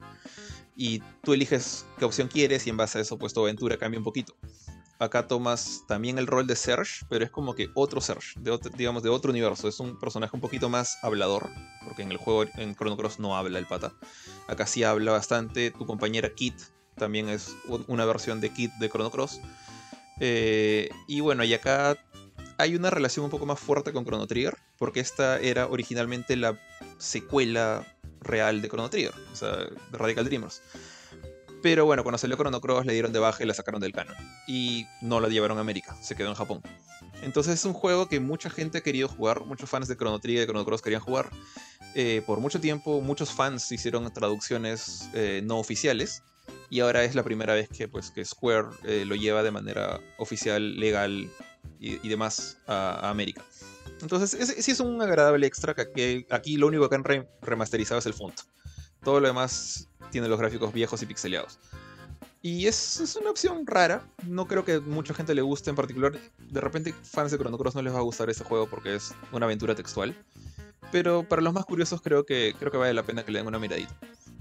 Y entonces, ese, sería el review. Y en resumen, ¿recomendaría o no este juego? Pucha, la verdad es que, en particular después de lo que ha pasado el día de ayer, que que han empezado a, bajarse. Hay juegos de Square Enix que ya no se pueden jugar en, Play Vita y en Play 3, como Chrono Cross, por ejemplo, que está en PS1 Classics. Por alguna razón les están dando de baja. Yo creo que, caballero, nomás, si, si, te, si, quieres jugar Chrono Cross de nuevo, esta es una de tus mejores opciones. Es un, es un poco feo que no puedas jugar el original que, si es que lo compraste para tu Vita o tu Play 3. No sé si lo van a resolver ese problema. Pero si lo quieres jugar en tu Play 4 y bueno, te recomendaría que lo juegues con, los gráficos clásicos o ojalá algún día Square permita mezclar personajes nuevos con fondos clásicos. Eh, el juego esté intacto ahí, sigue siendo el, gran juego que fue antes. Pero también no puedo simplemente hacer este, oídos sordos o voltear la mirada a otro lado e ignorar este remaster deficiente que han hecho en el lado gráfico. Y la verdad es que me hubiera gustado mucho más ver algo como lo que hicieron con Trials of Mana. O sea, un, remake que no llega a las alturas exorbitantes de, Final Fantasy VII Remaster, pero que, eh, remake, perdón, pero que se nota el, cariño que le, pusieron a ese juego. Y creo yo que un Chrono Cross con ese estilo moderno hubiera, estado bien chévere. Ojalá se animen a hacerlo, ojalá si no hagan un, nuevo Chrono, lo que sea. Eh, pero bueno, este juego solamente diría que lo, recomendaría para los fans nostálgicos del clásico o gente muy muy curiosa que, quiera saber por qué hay tanta gente le gusta Chrono Cross. Tío, tres cosas ahí. La primera, en cuanto a lo de la salida del juego de los servidores para, por ejemplo, si lo quieres jugar en tu PlayStation Vita, asumo PlayStation Plus eh, Premium, ¿no? O este. O Deluxe. que va a ser parte de. parte de los juegos de Play 1 que vas a poder este, descargar si es que eres parte de este tier del servicio de PlayStation. Eh, lo segundo que te quería comentar es que cada vez que comentas algo que, te genera un cortocircuito, tío, y, y, expresas este, emociones humanas, me pasa de vuelta, me pasa de vuelta. es como el, gigante de, de acero, ¿no? Gritando Superman. Me pasa de vueltas y me llama la atención que, que le tengas tanto feeling a este juego. Chévere, chévere. Y lo otro que te quería decir es que este, hay varios juegos ya, ¿no? Que, o sea, que me acuerdo últimamente que han tenido este por tan pobre cuando pasa de una generación a, la otra. Mira, obviamente son va- salvando distancias, tío, porque son dos géneros muy, muy, muy distintos. Yo recuerdo cuando jugué la el HD Collection de Devil May Cry en PlayStation 4. Pucha, qué dolor. Sí, tío. Tal cual. O sea, el juego era un por tal cual. No cambiaron nada. Eran, estaban usando los mismos assets, las mismas texturas. Horrible todo. Sentí que. Sentí que era un por así bien, bien flojo. O sea, no, no bien flojo. Recontra flojo. Para mí uno de los peores de su. De su. De su generación. Eh, ahora, no, nunca jugué Warcraft 3 Reforged. Nunca lo jugué. Es más, creo que ni siquiera lo vi. Porque me acuerdo que vi los primeros trailers. Creo que ese suponía ser un remake, ¿no? Del, primer Warcraft 3, pero terminó siendo una especie de remaster igual. Porque este. O sea, ahí no, no, no les puedo decir mucho, ¿no? Porque no lo jugué, pero también sé que fue. O sea, como que tuvo un, muy malas críticas durante su salida. Y bueno, pues es lo que pasó. También recuerdo, tío, el, el- la colección HD de Silent Hill. Que también yo me acuerdo que lo jugué, tío, para Play 3. Qué mal juego, man. Qué mal juego. El, no sé si ustedes jugaron Silent Hill 2 en su momento en PlayStation 2. Este juego maravilloso, hermoso, tío. Tú corrías por las calles llenas de, de neblina. No sabías lo que te podía aparecer. Este. O sea, no, no sabes lo que, lo que iba a aparecer más adelante en las siguientes cuadras para ti. Qué monstruos estaban escondidos en estas neblinas y demás. La experiencia maravillosa. Para mí es uno de los mejores juegos de Play 2 y probablemente mi Silent Hill favorito, el Silent Hill 2. Pero luego para Play 3 me, o sea, tuve la mala decisión de comprar el HD Collection. Y me acuerdo cuando estuve jugando Silent Hill 2, tío, toda la, la niebla, la neblina la había pum, esfumado. Para obviamente darle una mayor claridad, una mayor este, limpieza a la imagen, a, los, a, la- a las gráficas, pero hacía que toda la esencia del primer juego se fuera al cacho, pues. Así que le tengo muy, muy, pero muy mal recuerdo a, a ese juego. Eh, fuera de eso, ah, ¿qué otro juego moderno también tuvo un mal? Ah, no sé si ustedes jugaron el para Nintendo Switch eh, Super Mario 3D All Stars. Pucha, tío, también No. unos ports. O sea, ports al cual, ya no arreglaron nada, no mejoraron nada. Este, ni, ni, ni, ni para la opción del widescreen. Eh, un, port así, bien, bien flojito. Bien, bien flojito por parte de los amigos de Nintendo. Y, bueno, pues ya, o sea, lamento que, que haya sucedido otra vez esto. Pero como tú dijiste, ¿no? Finalmente a quienes lo jugaron originalmente y tengan ahí, o sea, les mueve el bobo este, este, juego, van a encontrar algo definitivamente que por ahí podría alegrarles, como lo hizo contigo, tío. No sé si Panchito quieras ahí sumar algo. Tengo, tengo preguntas técnicas, eh, bastantes. Este, primero, ¿lo jugaste en Play? Play 4. Ya, pero, o sea, ¿en Play 4 o en Play 5 con retro? Play 4. Ah, ya, a la miércoles. Ya, es, pero en tu tele 4K. Tele Full HD. Ah, ok, ah, ya, ya, ya. Igual se veía hasta el, hasta el, hasta el perno en los fondos. Tal cual. sí, Ah, la miércoles. sí, de hecho, este. Yo me acuerdo que cuando recién estaba por empezar a, a jugarlo para el review, eh, Johan me dijo, oye, eh, eh, me pasó un link de, de justamente de críticas de, de esto. Y yo lo había jugado pues por unos minutos nomás. Y dije, pucha, en verdad estaban tan feos. Y luego cuando... ¿Sabes cuándo, cuándo fue que, que me dolió el, el ojo? Cuando salía el World Map. Porque empiezas en, la casa de Serge, en, la- su pequeño pueblo playero. Eh, pero cuando sales de ahí por primera vez para ir a otro punto en, la típica, el típico movimiento de los, muñequitos por el continente que, siempre se utilizado Square en, esa época, ves pues ciudades, como que en miniatura, que parecen realmente brochazos a la mala. Como que hay dos brochas, este, plomas y un puntito naranja que es una ventana.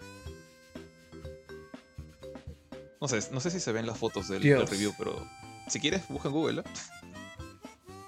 Ya, y también, o sea, me, me vi la. Me vi el review técnico de Digital Foundry. Ya. Y parece que esta cosa en combate, en los efectos especiales, tiene un bajón de frames horrible que se baja como que a, a 12 o a, o a 10 a veces. ¿Tú, ¿Tú has sentido eso? La verdad, este, no noté un bajón. Y de hecho, en un momento sí dije, pucha, hubo un bajón. Pero no fue un bajón, fue que apreté sin querer L2. Por si acaso, el juego tiene, tiene una serie de opciones que no me gustan mucho. Que es que con L2 puedes eh, hacer que sea más lento, que todo corra más lento, o sea, como si estuvieras jugando en cámara lenta. Y R2 todo lo contrario. Max Payne, rápida. Max Payne. Sí, tipo balda, no sé para qué un RPG. Y el otro es para más velocidad. Y este, y si apretas L3, eh, no puedes. No, no hay combates. Es decir, te chocas con un enemigo, lo ignoras, sigues de frente. Y R3 eh, te da como que te llena por completo la, la- la- barra de, de- de magia. Entonces es como que han puesto cosas como para que sea más fácil pasar el juego. Y yo pensé que había habido un bajón, pero fue que sin querer apreté L2. Entonces no, no sentí eso. Eh, lo que sí debo decir es que las animaciones tienen el mismo frame rate de antes. ¿no? O sea, el mismo, para mí al menos, para mis, para mis ojos, tienen la misma cantidad de frames que en Play 1. Entonces se, se ven toscas, se ven, se ven duras. De repente por eso no me di cuenta de un bajón. Ok, o sea, ni siquiera, ni siquiera se puede decir que hay un aumento bonito de performance del juego al hacer el, el remake. O sea, literal corre como corría en Play 1. Sí, de hecho, o sea, si, si no utilizas el botón de aceleración o si no usas el R2, eh, te das cuenta pues que el, que el juego corre como antes. O sea, y es, es lento. eh, cuando, incluso cuando caminas eres súper lento. Cuando corres eres un poquito más rápido, pero varias veces sí me desesperaba y tenía que apretar R2 por, por mi bien mental. Pero este. No, no, a nivel de frame rate, de performance, no hay tal mejora. Mm, dolor a dolor. Corre a 60 FPS. Y de, de hecho, este, incluso estuve leyendo las, las cosas que ponían este, en la tienda de PlayStation, las, la lista de, de features. Y, o sea, hablan. Te, te- te la lista así al toque. Personajes 3D mejorados, ilustraciones de personajes más pulidas. Eso sí es cierto. Ilustraciones 2D son más. Están retocadas, son las mismas ilustraciones, solamente que le han puesto más sombras. Después, eh, música de fondo de mayor calidad, es cierto. Los encuentros con los enemigos se pueden desactivar, es cierto. Función de filtrado de fondos, quisiera poder haberla desactivado. Eh, mejoras en los combates para hacerlos más sencillos. O sea, sí. Eh, función de combate automático, bueno, sí estaba ahí, no lo utilicé, pero estaba ahí. Cambia entre una fuente de pixel y otra, entre una fuente de tipo pixel y otra HD. O sea, sí, pero el problema es como dije, no puedes elegir qué cosa quiero y qué, cosa no. O sea, o te tragas todas las mejoras o, no. Y bueno, resolución de pantalla ajustable que te dan opción de, estirar las cosas. Eh, pero más allá de eso, no, no hay performance de 60 FPS, no hay juego en 4K. O sea, lo puedes jugar en 4K, pues se va a ver bien feo. No hay nada de eso. Los haptics, ¿no? Los haptics. No lo juego en Play 5. No, porque Si había eso, ¿Ah, ¿Hay versión nativa de Play 5? No, no, no. Es Play 4 nomás. Ah, entonces GG, pues no hay- ni, ni hay haptics. No, o sea, es, es un. Realmente es un. Es un port. Yo siento que incluso este, estos. Estos eh, remasters que ves que hacen los fans, como de- el, el remaster de, no sé, de Resident 2 o hechos por ellos, eh, siento que hay más cariño que en este. Y sí, pues es, es un poquito frustrante. ¿Dónde quedó el audio 3D, tío? ¿Dónde quedó? O sea, también está la opción. Ok, ¿sabes qué? Zúrrate en todo y juega lo clásico. Bueno, para tal caso no se hubieran bajado la versión de Vita, ¿no? Pero. eh, está, está esa opción. O sea, si quieres ser súper purista y no quieres saber nada con las mejores gráficas, puedes hacerlo. ¿no? Si es que te duele mucho el ojo. Ahora, ojo que eso de que la gente no puede jugar sus classics, creo que no es solo de estos juegos. ¿ah? O sea, ahorita hay un problema de que la Store está quitando licencias a todos los classics de toda la gente que los ha comprado. Y creo, creo que detectaron ahorita con Chrono Cross y también con Final Fantasy Tactics, creo. Entonces yo pensé que era un problema de Square. Pero ¿hay otros publishers que están haciendo lo mismo? No, es que no, es un tema de- del publisher, es un tema de que la PSN no está renovando las licencias y algo ha pasado ahí, entonces no te deja lanzar el juego. Ah, entonces de repente Square es inocente en este caso. Pero dice, dice que la fecha de las licencias que expiraban, pues no sé, de acá en 10 años más, han pasado a expirar en 1969, 1940, en cosas ridículas. Sí, pues eso es un boxazo, weón. Eso es un boxazo. Creo que de, repente. Sony, lo va a arreglar. De repente no, no Sí. hay que hacer tanto de escándalo. Iba a decir que le di 7.5 al juego, pero ya, ya, ya dije por qué no. Por, por qué es bueno y por qué es malo. Ya, dale, dale, sorry. Sí, tío, y de hecho tu review ya está en www.gamecore.com para quienes quieran leerlo con, con, más detenimiento, para conocer más detalles de la opinión de Jorge en cuanto al juego. Lo encuentran ahí y está, además, creo que ya lo subiste, lo subiste a los slides. Ahí está, le ha puesto Front and Center, tío, Front and Center, ya está. Y justo también había subido la, la de Weird West de, de Ari. ¿Cuánto duró Weird West al Front and Center? ¿Un día? ¿Menos de un día? Horas más o menos. Está bien. ya, Entonces voy yo porque eh, ya tengo la review. Bueno, o sea, todavía no sale en, en, la web. Probablemente salga el de mañana.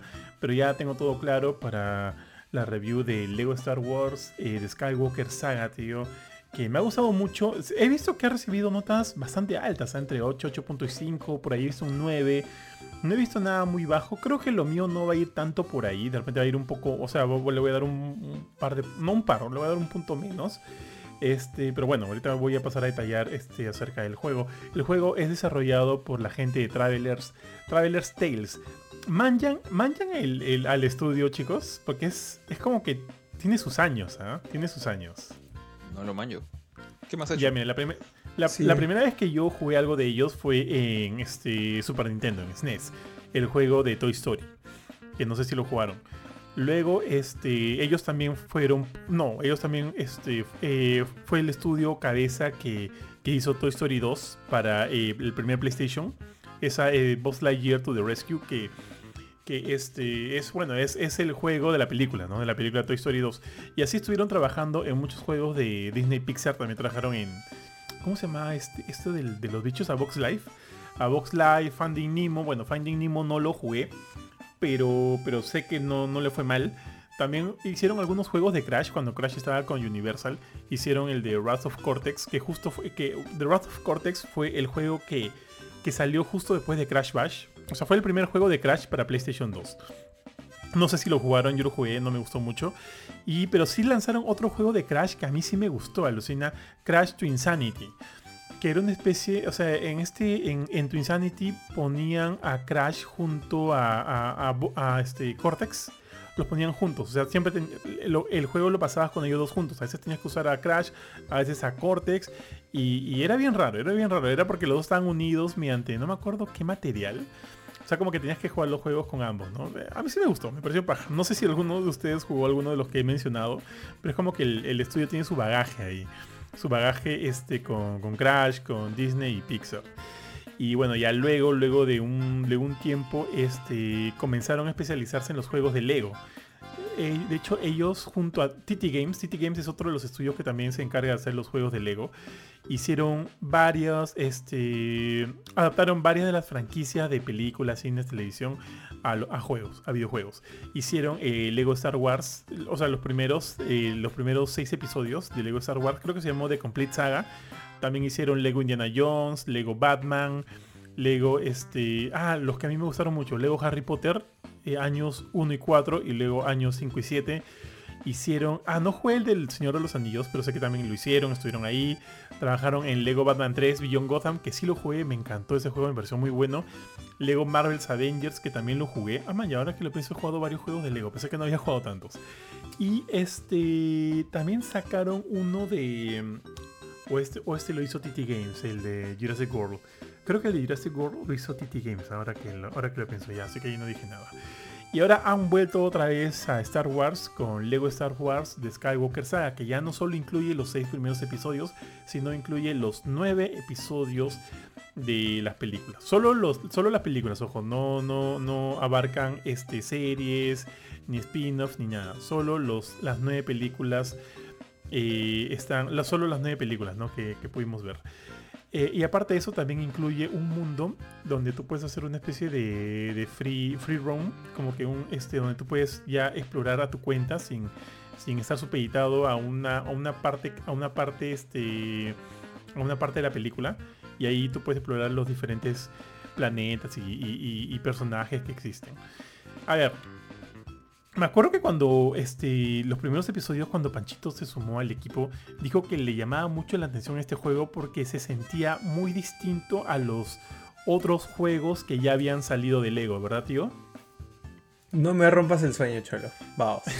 Da- da- dame, dame todas las buenas noticias. A la estocada, tío. Ya, mira, tío, es que madre. No, no, no, no, en verdad sí, se distancia un poco.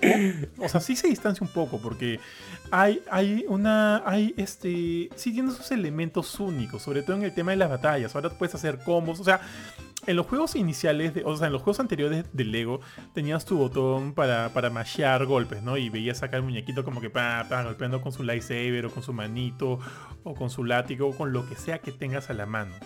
Acá, este, hay eso, pero está mucho más trabajado. Puedes hacer combos, puedes hacer saltos y golpear, puedes como que golpear con, en este caso, tu lightsaber y, usarlo y- y hacerle un mix con la fuerza. Si es que eres un Jedi, evidentemente. Si eres un Stormtrooper, puedes hacer eso mismo, pero con tu pistola. Este, entonces, como que sí, eso está mucho más trabajado y, se siente bien. No te voy a mentir, se siente bastante bien. Se siente chévere, me gusta. Me gusta mechar con mi lightsaber y hacer algunas, este, algunas acrobacias con eso porque se ve bonito. También hay un botón para. No sé si se acuerdan este juego de, de PlayStation 1 de Star Wars. Justo de Star Wars La amenaza fantasma. Este. Había un botón dedicado a. A, una especie de defensa. O sea, cuando te disparaban los, los robots, tú apretabas este botón y, y con tu sable láser, con tu lightsaber, les devolvías lo- los disparos. Eso también hay acá. Y es chévere, es bonito. Me gusta hacerlo, me parece bien paja. Eh, este, ya les dije, hay el botón este para hacer combos, hay el botón de salto y puedes utilizarlos de una manera chévere que te guste. Y eso, es, y eso está bien. Y eso está bien, eso en verdad está bien. Otra cosa que está paja es la cantidad de personajes que hay. Por ejemplo, lo primero que yo hice, porque a mí me gusta mucho este personaje, tío, fue desbloquear a, a Gribus. Me gusta utilizar a Gribus. Obviamente no lo, o sea, no es que yo pueda utilizar a Gribus eh, si estoy jugando el modo historia del episodio, pues del episodio 4, 5, 6 o en cualquiera donde no aparece él. Obviamente no puedes hacer eso porque la historia sigue tal cual lo que conocemos de las películas. O sea, no puedes hacer eso. Pero sí lo puedes utilizar en el free roam. Y en el free roam puedes ir a cualquiera de los mundos que existen dentro de- del juego o de los que visitas dentro de la película y ahí hacer tus fechorías tal cual lo quieras, ¿no? Este, este, estos free roams me gusta porque hay misiones secundarias, hay secretos, hay eh, otros lugares donde puedes ir y demás. Vas a la orden de los Jedi, conoces por ahí algunos secretitos, vas, vas, encuentras huequitos. Y eso me gusta, es como que está, está bien, este, bien detallado. Ah, Es- y eso te, evidentemente te alimenta mucho la exploración. Eso me gusta un montón. Pero lo que no me gusta, tío, y sí te lo digo de ahorita, eh, son de por sí los mismos episodios. O sea, los episodios que, en los cuales eh, vives las secuencias de las películas. No me gustan mucho. Se sienten bastante lineales. O sea, si bien puedes ir y romper algunas cosas o ir por un otro lado, otro lado, igual se sienten bastante lineales. Es por ejemplo el episodio 1. Creo que si es que obvio alguna de las cosas, lo puedo terminar en 15 minutos, 20 minutos. No es mucho tiempo. Igual con el episodio 2, igual con el episodio 3. Sí, igual. Porque, o sea, sí te da chance exploración, pero tú sientes que eso lo vas a explorar mejor en el modo libre. Porque hay algunos elementos donde tu personaje, por ejemplo, en el episodio 1, si, si eres Qui-Gon Jinn y, y este, y este, Obi-Wan Kenobi, hay lugares a donde no puedes acceder porque no tienes, por ejemplo, eh, no puedes, no, no tienes como que, o sea, no conoces muchos idiomas. Entonces, parece, para esos lugares necesitarías al Citripio, que sí tiene como que un lenguaje más extenso y, y domina varios idiomas y demás. Entonces, como que el modo historia está limitado a los personajes que, solo, que se te permiten utilizar. Y entonces, mm, puedes explorar, sí, pero la exploración no te va a brindar mucho, pues al final de cuentas, porque vas a estar limitado a utilizar a, en el episodio 1 a Qui-Gon o a, o Obi-Wan Kenobi o a Padme o a Padme en algún momento, ¿no? Entonces es eso. Aparte que hay algo que no sé si es solo mío, pero este, eh, este es bueno, este es el primer juego de Lego que, que hay, que hay, que hay diálogo, hay diálogo hablado, ¿no? Ah, ojo, no solo en inglés, también está en español este, latinoamericano y eso me parece paja. Pero siento que los diálogos eh, intentan imitar mucho a los diálogos originales de las películas. O sea, son serios, son bien serios. Porque son muy similares, son muy similares. Y eso como que siento que rompe un poco con lo que ves en los cutscenes, ¿no? Porque ustedes ya deben saber que Lego tiene cierto humor. Tiene un humor bastante particular. Y tú estás viendo como que a los muñequitos estos haciendo sus huevadas, como, como que sus chongos, pero hablando de manera seria, ¿no?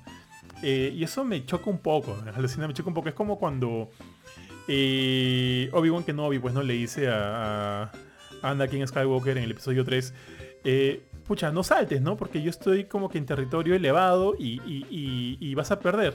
Está la de perder. Entonces como que suelta ese mismo diálogo, pero él, pero Obi-Wan que no había haciendo huevadas, pues como que bailando, qué sé yo, y sientes como que cierto distanciamiento entre lo que ves y lo que escuchas.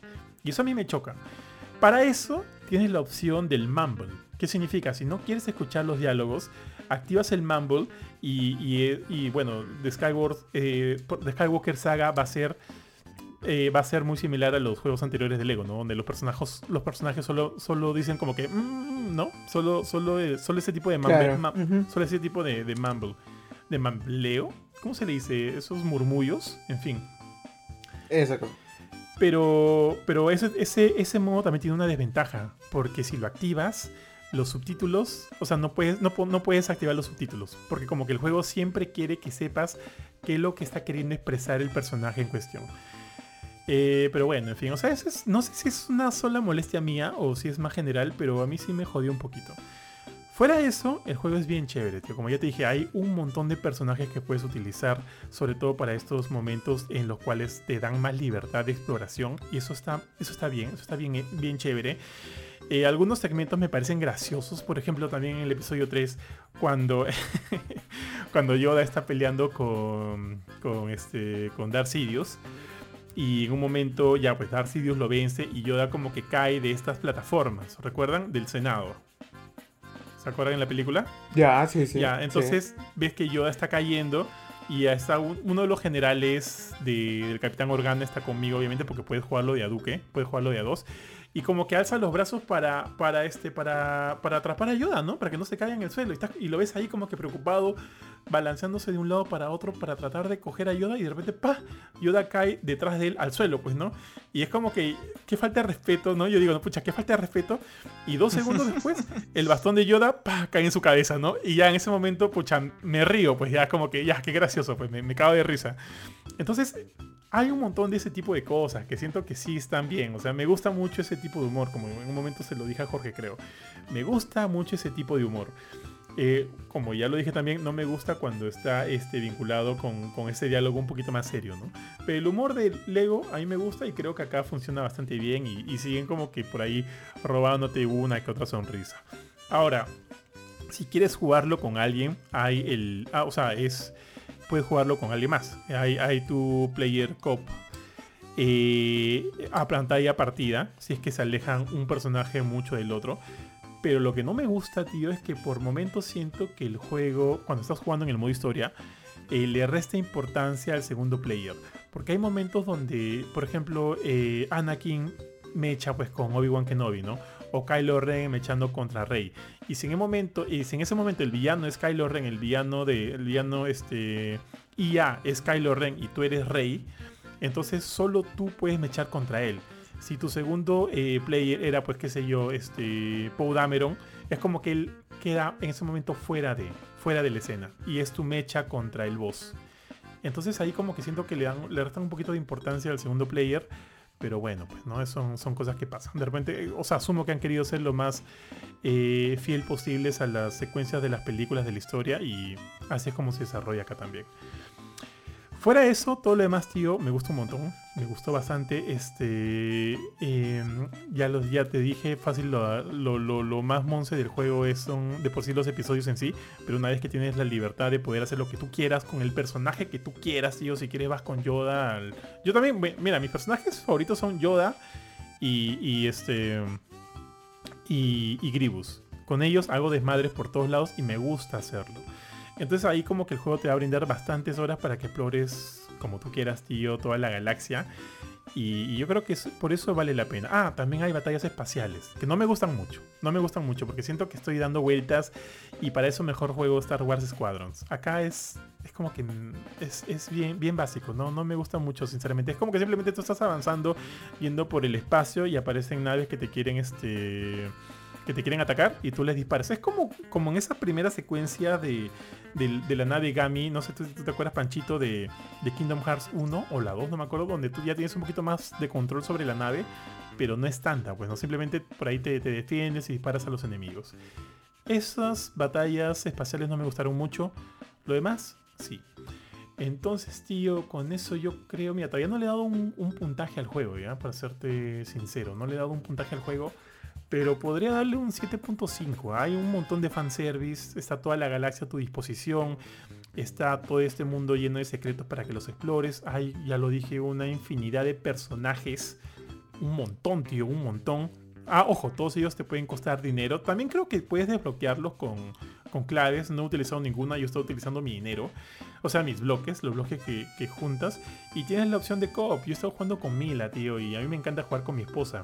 Y a ella también le encanta Star Wars, así que como que hemos pasado por ahí un momento bien chévere. No hay, no hay online, lo cual este, hubiera sido también bastante chévere. Pero con todo lo que el juego te ofrece, yo creo que tranquilamente le doy su 7.5. ¿ah? Me gusta, me gusta.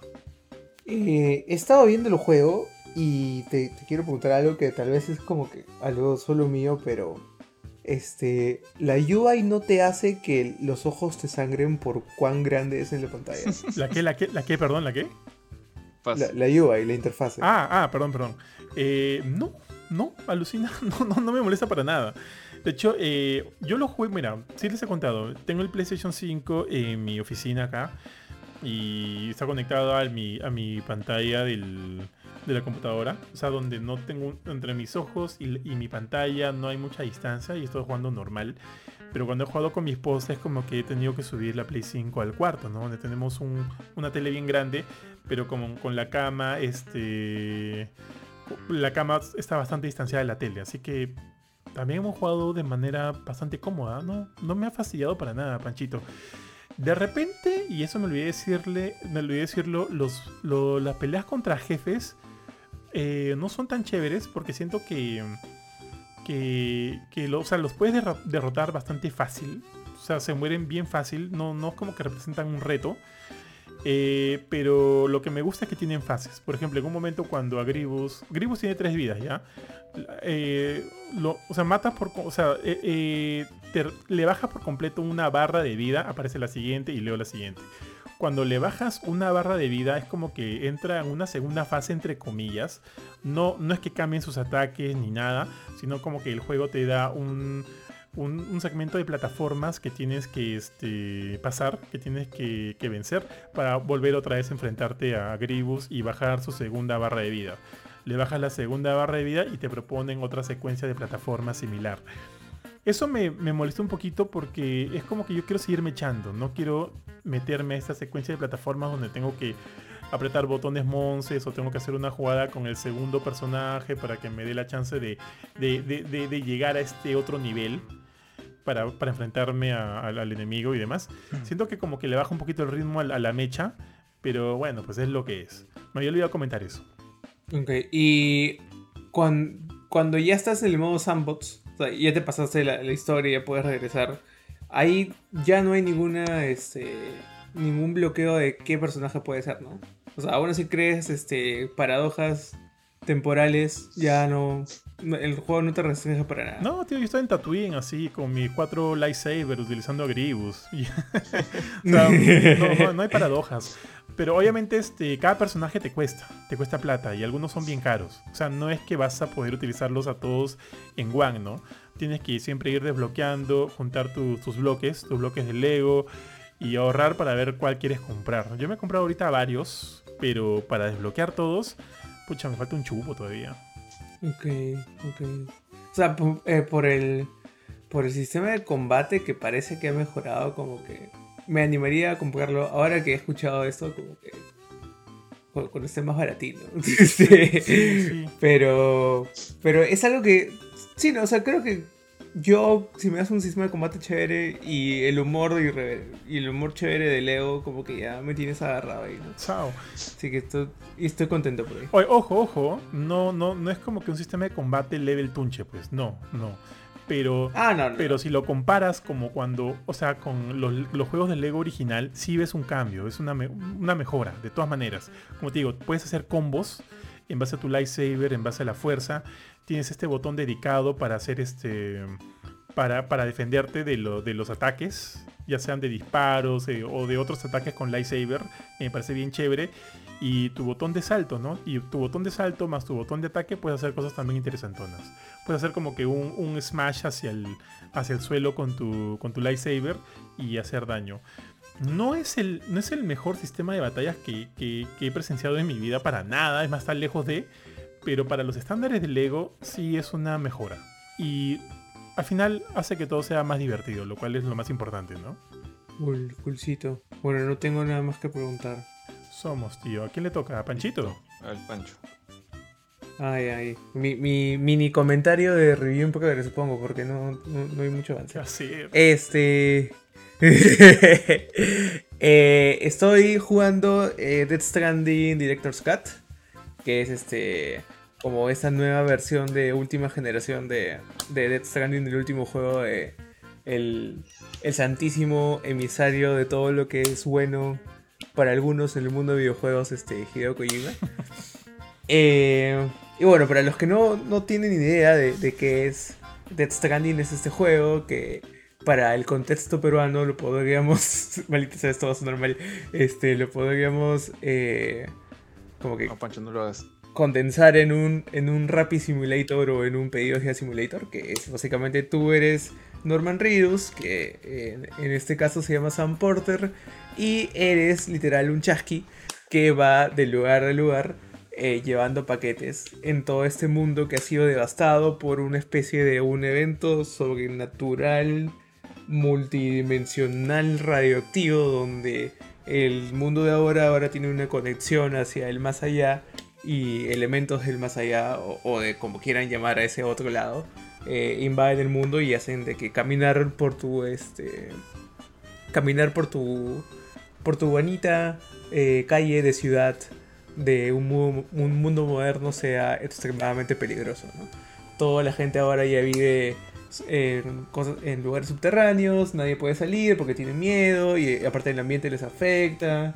Pero como ya no salen, este, sus hormonas bajan, entonces tienen que inyect- inyectarse hormonas para estar como que como, como un humano normal. Es bien, bien fumado, eh, típico de, de cosas de, de Kojima, ¿no? Eh, los que han seguido el juego cuando salió ya saben más o menos qué tipo de críticas ha tenido, tanto positivas como negativas. Eh, algunos lo han culpado de ser un walking simulator sobrevalorado, otros han dicho que es la última expresión artística que se ha podido tener en un mundo tan este, lleno de microtransacciones y juegos de acción. Este, yo estoy en, un- punto al medio. Este, si bien al inicio del juego el juego literal es un, un simulador de caminata y un poco tranca porque tienes que manejar pesos, tienes que manejar, tienes que tener cuidado de no acelerar mucho o ver por dónde vas, planear tus rutas, todo eso. Pero a medida que tú vas avanzando y a medida que la historia se va desarrollando, porque es la típica historia de Kojima de que es como que una, una es, es una cebolla japonesa, ya, que tiene capas sobre capas sobre capas, y cada vez que sacas una, como que lloras de, de lo esplendorosa que puede ser la, la mente de este pata, o, o dices what the fuck, ¿no? Dependiendo de, de cuánto te guste o no lo, lo que pase ahí. Eh, ¿Qué ha cambiado en esta versión? Y, y cuál es y desde dónde empiezas a ver esos cambios.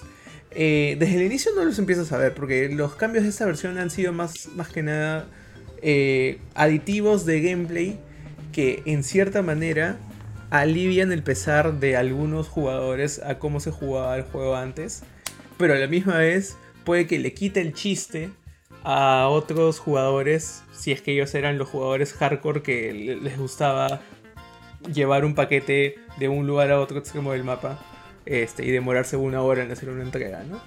Eh, tenemos ahora un sistema donde puedes construir cañones que lanzan paquetes a lo largo de todo el mapa, lo cual hace que entregar este envío sea un tanto más sencillo. Claro que, bueno, cuando caen los paquetes al suelo se dañan y ya tú tienes que ver si, si te arriesgas o no. Eh, tienes una especie de un objeto, o, bueno, tenías en, el juego inicial unos robots que eran solo piernas, que te ayudaban a, este, que tú podías enviar a ciertos lugares para, para este, cargar cosas, pero ahora tú te puedes subir encima de esas piernas y hacer que el robot vaya solito y tú estés ahí como que mirando el, el paisaje, ¿no? Eh, se, ha, se han añadido autos, pero no, bueno, ya habían vehículos en el juego, pero esta vez se han añadido autos como que de carreras para que tú juegues en una especie de time trial de, de, manejar a lo largo de pistas creadas eh, por, el equipo de desarrollo. Eh, y se ha añadido un arma nueva que es una arma de, no sé si llamarle, llamarla protones o electricidad, que te ayuda a combatir a los enemigos del juego. Ojo, a los enemigos humanos. Eh, que son estos couriers este, sumamente adictos a hacer entregas y en paquetes, sí, eso existe dentro del juego, eh, que se han vuelto malos y cada vez que te ven a ti tratan de robarte tus cosas, ¿no? Para poder jordearlos ellos.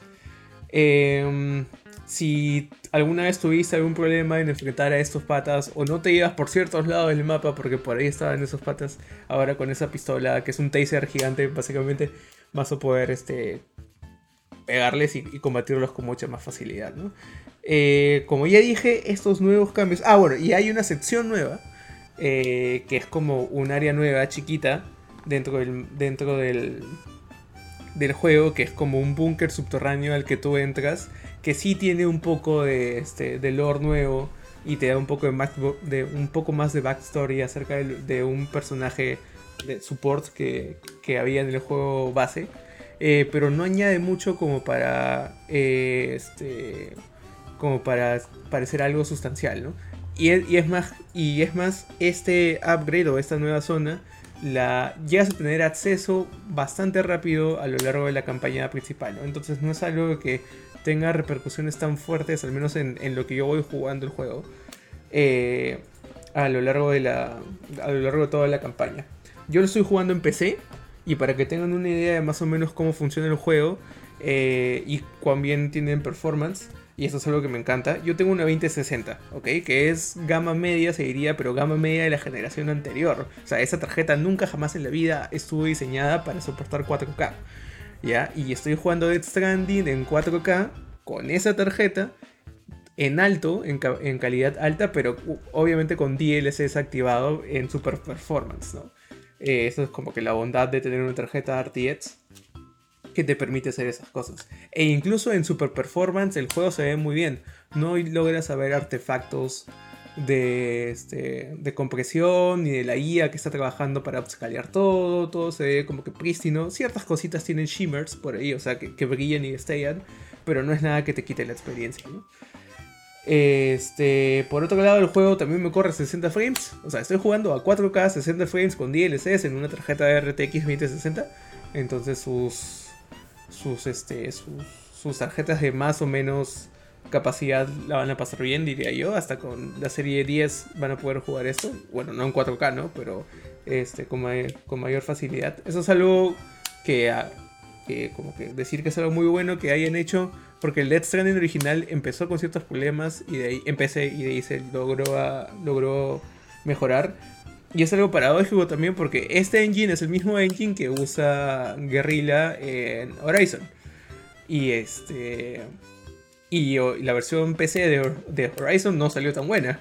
Al inicio tampoco. Entonces, que lo hayan optimizado también esta nueva versión, como que digamos GOTI del juego me, parece muy chévere, ¿no? Si es que ustedes tienen un DualSense y lo conectan a la computadora o cuando lo jueguen en Play 5, si es que lo tienen, van a tener todo el como que todo el pack de features de DualSense listos para usar, ¿no? Hay hápticos en los triggers que hacen de que se sienta de que tú este, aprietas R2 o L2 y sientes que estás jalando la cuerda de tu mochila como para que no se te vayan las cosas. Eh, si, el bebé, si el bebé empieza a llorar, Este, se siente como más realismo que se está moviendo dentro de la cápsula y tú, tú, tú como tienes que mecerlo para que se tranquilice. Eh, si pasas por esos ríos que a veces como que te destruyen toda la carga, se siente mucho más la fuerza de río y varía bastante qué es lo que sientes con los hápticos dependiendo de, en qué parte del río estás. Entonces es un port, no, no importa, es un es un re-release, es un, es un nuevo lanzamiento del juego con cosas añadidas que no cambian mucho o casi nada el core del juego, que es esta aventura donde tú vas caminando y descubriendo y ponderando, bueno, ponderando en, español creo que no es lo mismo que ponderar en inglés, pero pensando acerca de, qué es lo que significa ser humano y las conexiones y todo eso, ¿no? Eso no se ha perdido y no se ha cambiado nada de la historia eh, para, para esta nueva versión. Eh, los, los añadidos que les dije al inicio del gameplay sí pueden como que sacarle pica a ciertos jugadores dependiendo de cómo de cómo este ustedes vean cómo fue el juego, ¿no? Los que pensaron que era súper aburrido porque era súper lento y era un walking simulator con estas nuevas herramientas que se desbloquean desde el inicio, no desde el inicio, pero en, la primera parte del juego van a tener un juego que es mucho más llevadero, mucho más rápido, incluso de más acción, eh, donde ustedes van a poder hacer las misiones y llevar carga mucho más, mucho más fáciles, ¿no? Si ustedes son del bando de que piensan de que este tipo de juego es algo revolucionario, y, este, y no debió ser tocado en su core. Eh, tener estas herramientas es como que decirles, ah, lo que tú pensabas este, no funcionó tanto en ventas o, la crítica no lo quería tanto o no odiaban el juego de cierta manera, así que estamos haciendo este update para que la gente no se queje tanto, ¿no?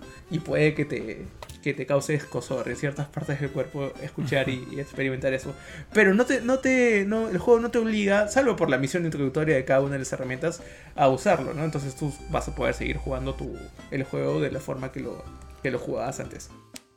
Eh, en general es eso, ¿no? Es un update, este, diría yo, versión GOTI de lo que es Death Stranding normal, con, con poco contenido sustancial añadido, pero sí con como que una mayor pulida de quality of life este, a la hora de, presentar el juego. Está disponible en Play 5 y en Compu por Steam. Creo que en Epic Games Store también. Y es eso, ¿no? Si es que nunca le dieron chance al juego, eh, yo diría que aprovechen en jugarlo ahora, que está esta versión mejorada. Eh, sepan, investiguen bastante, lean el review original de GameCourse eh, para, ver si es el estilo de juego que ustedes quisieran jugar o que pueden tolerar jugar, porque a veces sí a ser un poco desesperante por la, pasividad del modo de juego. Pero esta es como que. Sí, pues, eh, más que un Director's Cut es el típico Definitive Edition, ¿no? O sea, esta es la, la Ultimate Edition del juego preguntas, dudas. Mira, yo, yo, yo concuerdo totalmente contigo, Panchito, ¿ah? totalmente contigo. Yo jugué en su momento la versión de Play 5, la de PC no la he jugado. Y básicamente me quedaba con la idea de que, de que o sea, el Director's Cut sigue siendo una obra maestra visual y técnica, porque me parece genial. Eh, igual que tú, los nuevos gadgets siento que este, otorgan eh, mm, formas de repente más divertidas de cómo realizar las distintas entregas a comparación de cómo fue originalmente. El campo de tiro, eh, justo lo que dijiste, las pistas de carrera. Creo que todo eso es bastante bienvenido. Y todo como que también le suma bastante, bastante, este, bastante, cosas bastante positivas a la calidad de vida del juego. Y mucho mejor si es que lo lo juegas con un DualSense. No sabía, por ejemplo, que podía ganar todos los beneficios del DualSense también en PC en este juego en específico. ¿ah? Qué paja que está eso, porque el DualSense siento que puede hacer ahí también alguna diferencia sustancial. Ahora, eh, y lo que yo sigo pensando luego de haber jugado el Director's Cut y el original y qué sé yo, igual, igual, igual con todo, siento que este juego no es para todo el mundo. ¿ah? definitivamente no, definitivamente es para todo el mundo. Tienes que o sea, si tú por ahí tienes curiosidad y conoces este. Bueno, si no conoces a Kojima para nada, pucha, para nada, no has jugado nada de él y has escuchado de este juego y por ahí de repente quieres comprarlo, yo sí te animo a meterte a, YouTube y buscar gameplays de este juego para ver si es que resuena, resuena contigo, ¿no? Con lo que. Si es que resuena con lo que tú buscas en un juego porque podría no, este, podría de repente no satisfacerte o podrías estar, o sea, podrías quedarte con una especie de what the fuck, ¿no? Que estoy jugando. Eh, pero si conoces a Kojima y estás eh, familiarizado con lo excéntrico que puede ser él, con lo excéntrico que puede ser su, su trabajo. Entonces por ahí creo que podrías encontrar algo que te, que te, que te va a gustar, de todas maneras. Eh, ¿qué, qué más te puedo decir que no hayas dicho tú ya, Pan- Panchito? Eh, bueno, sí. Alucina que siento que algunas de las misiones y algunas cosas del. Algunas de las nuevas misiones siento que terminan un poco abrupta. O sea, yo sentí en su momento que terminaron un poco eh, de manera abrupta. Terminaron un poco de manera abrupta. Y por ahí de repente eso, que no me gustó mucho, pero no me acuerdo cuánto le di en la review de GameCore. O sea, a esta versión, al Director's Cut. Pero creo que fue una nota bastante alta. O sea, no hay forma que le haya dado un 10. Probablemente un 9 o un 9.5, creo. Así que este. Yo sí lo recomiendo para los que conocen el trabajo de Kojima. Porque es un. Creo que es un juego que. Es una experiencia que es importante vivirla, alucina. Creo que es importante por ahí vivirla. Eh, no sé qué más comentar de, de, de, de Death Stranding Director's Cut, que bueno, dirigido por Kojima, escrito por Kojima, empaquetado por Kojima, ¿no? Eh, y ya, pues. Sí, Jorge, yo sé que tú no eres muy Bendecido fan de por Kojima. Porque- Sé que por ahí tienes tus diferencias con Kojima, tío, pero sí, yo sé que no lo has jugado. Deberías darle una chance, Lucina. O sea, Kojima lo que siento yo y es que desde que hizo Metal Gear 5 y bueno, y consecuentemente Death Stranding, no, no me agrada mucho el camino que está siguiendo. O sea, el más eh, crear experiencias que parecen películas y no tanto juegos. O sea, sé, que lo- sé que ya había algo de eso antes en Metal Gear 4, por ejemplo, pero siento que Metal Gear Solid 4 todavía tenía el mismo espíritu de Metal Gear 1, Solid 1, 2 y 3.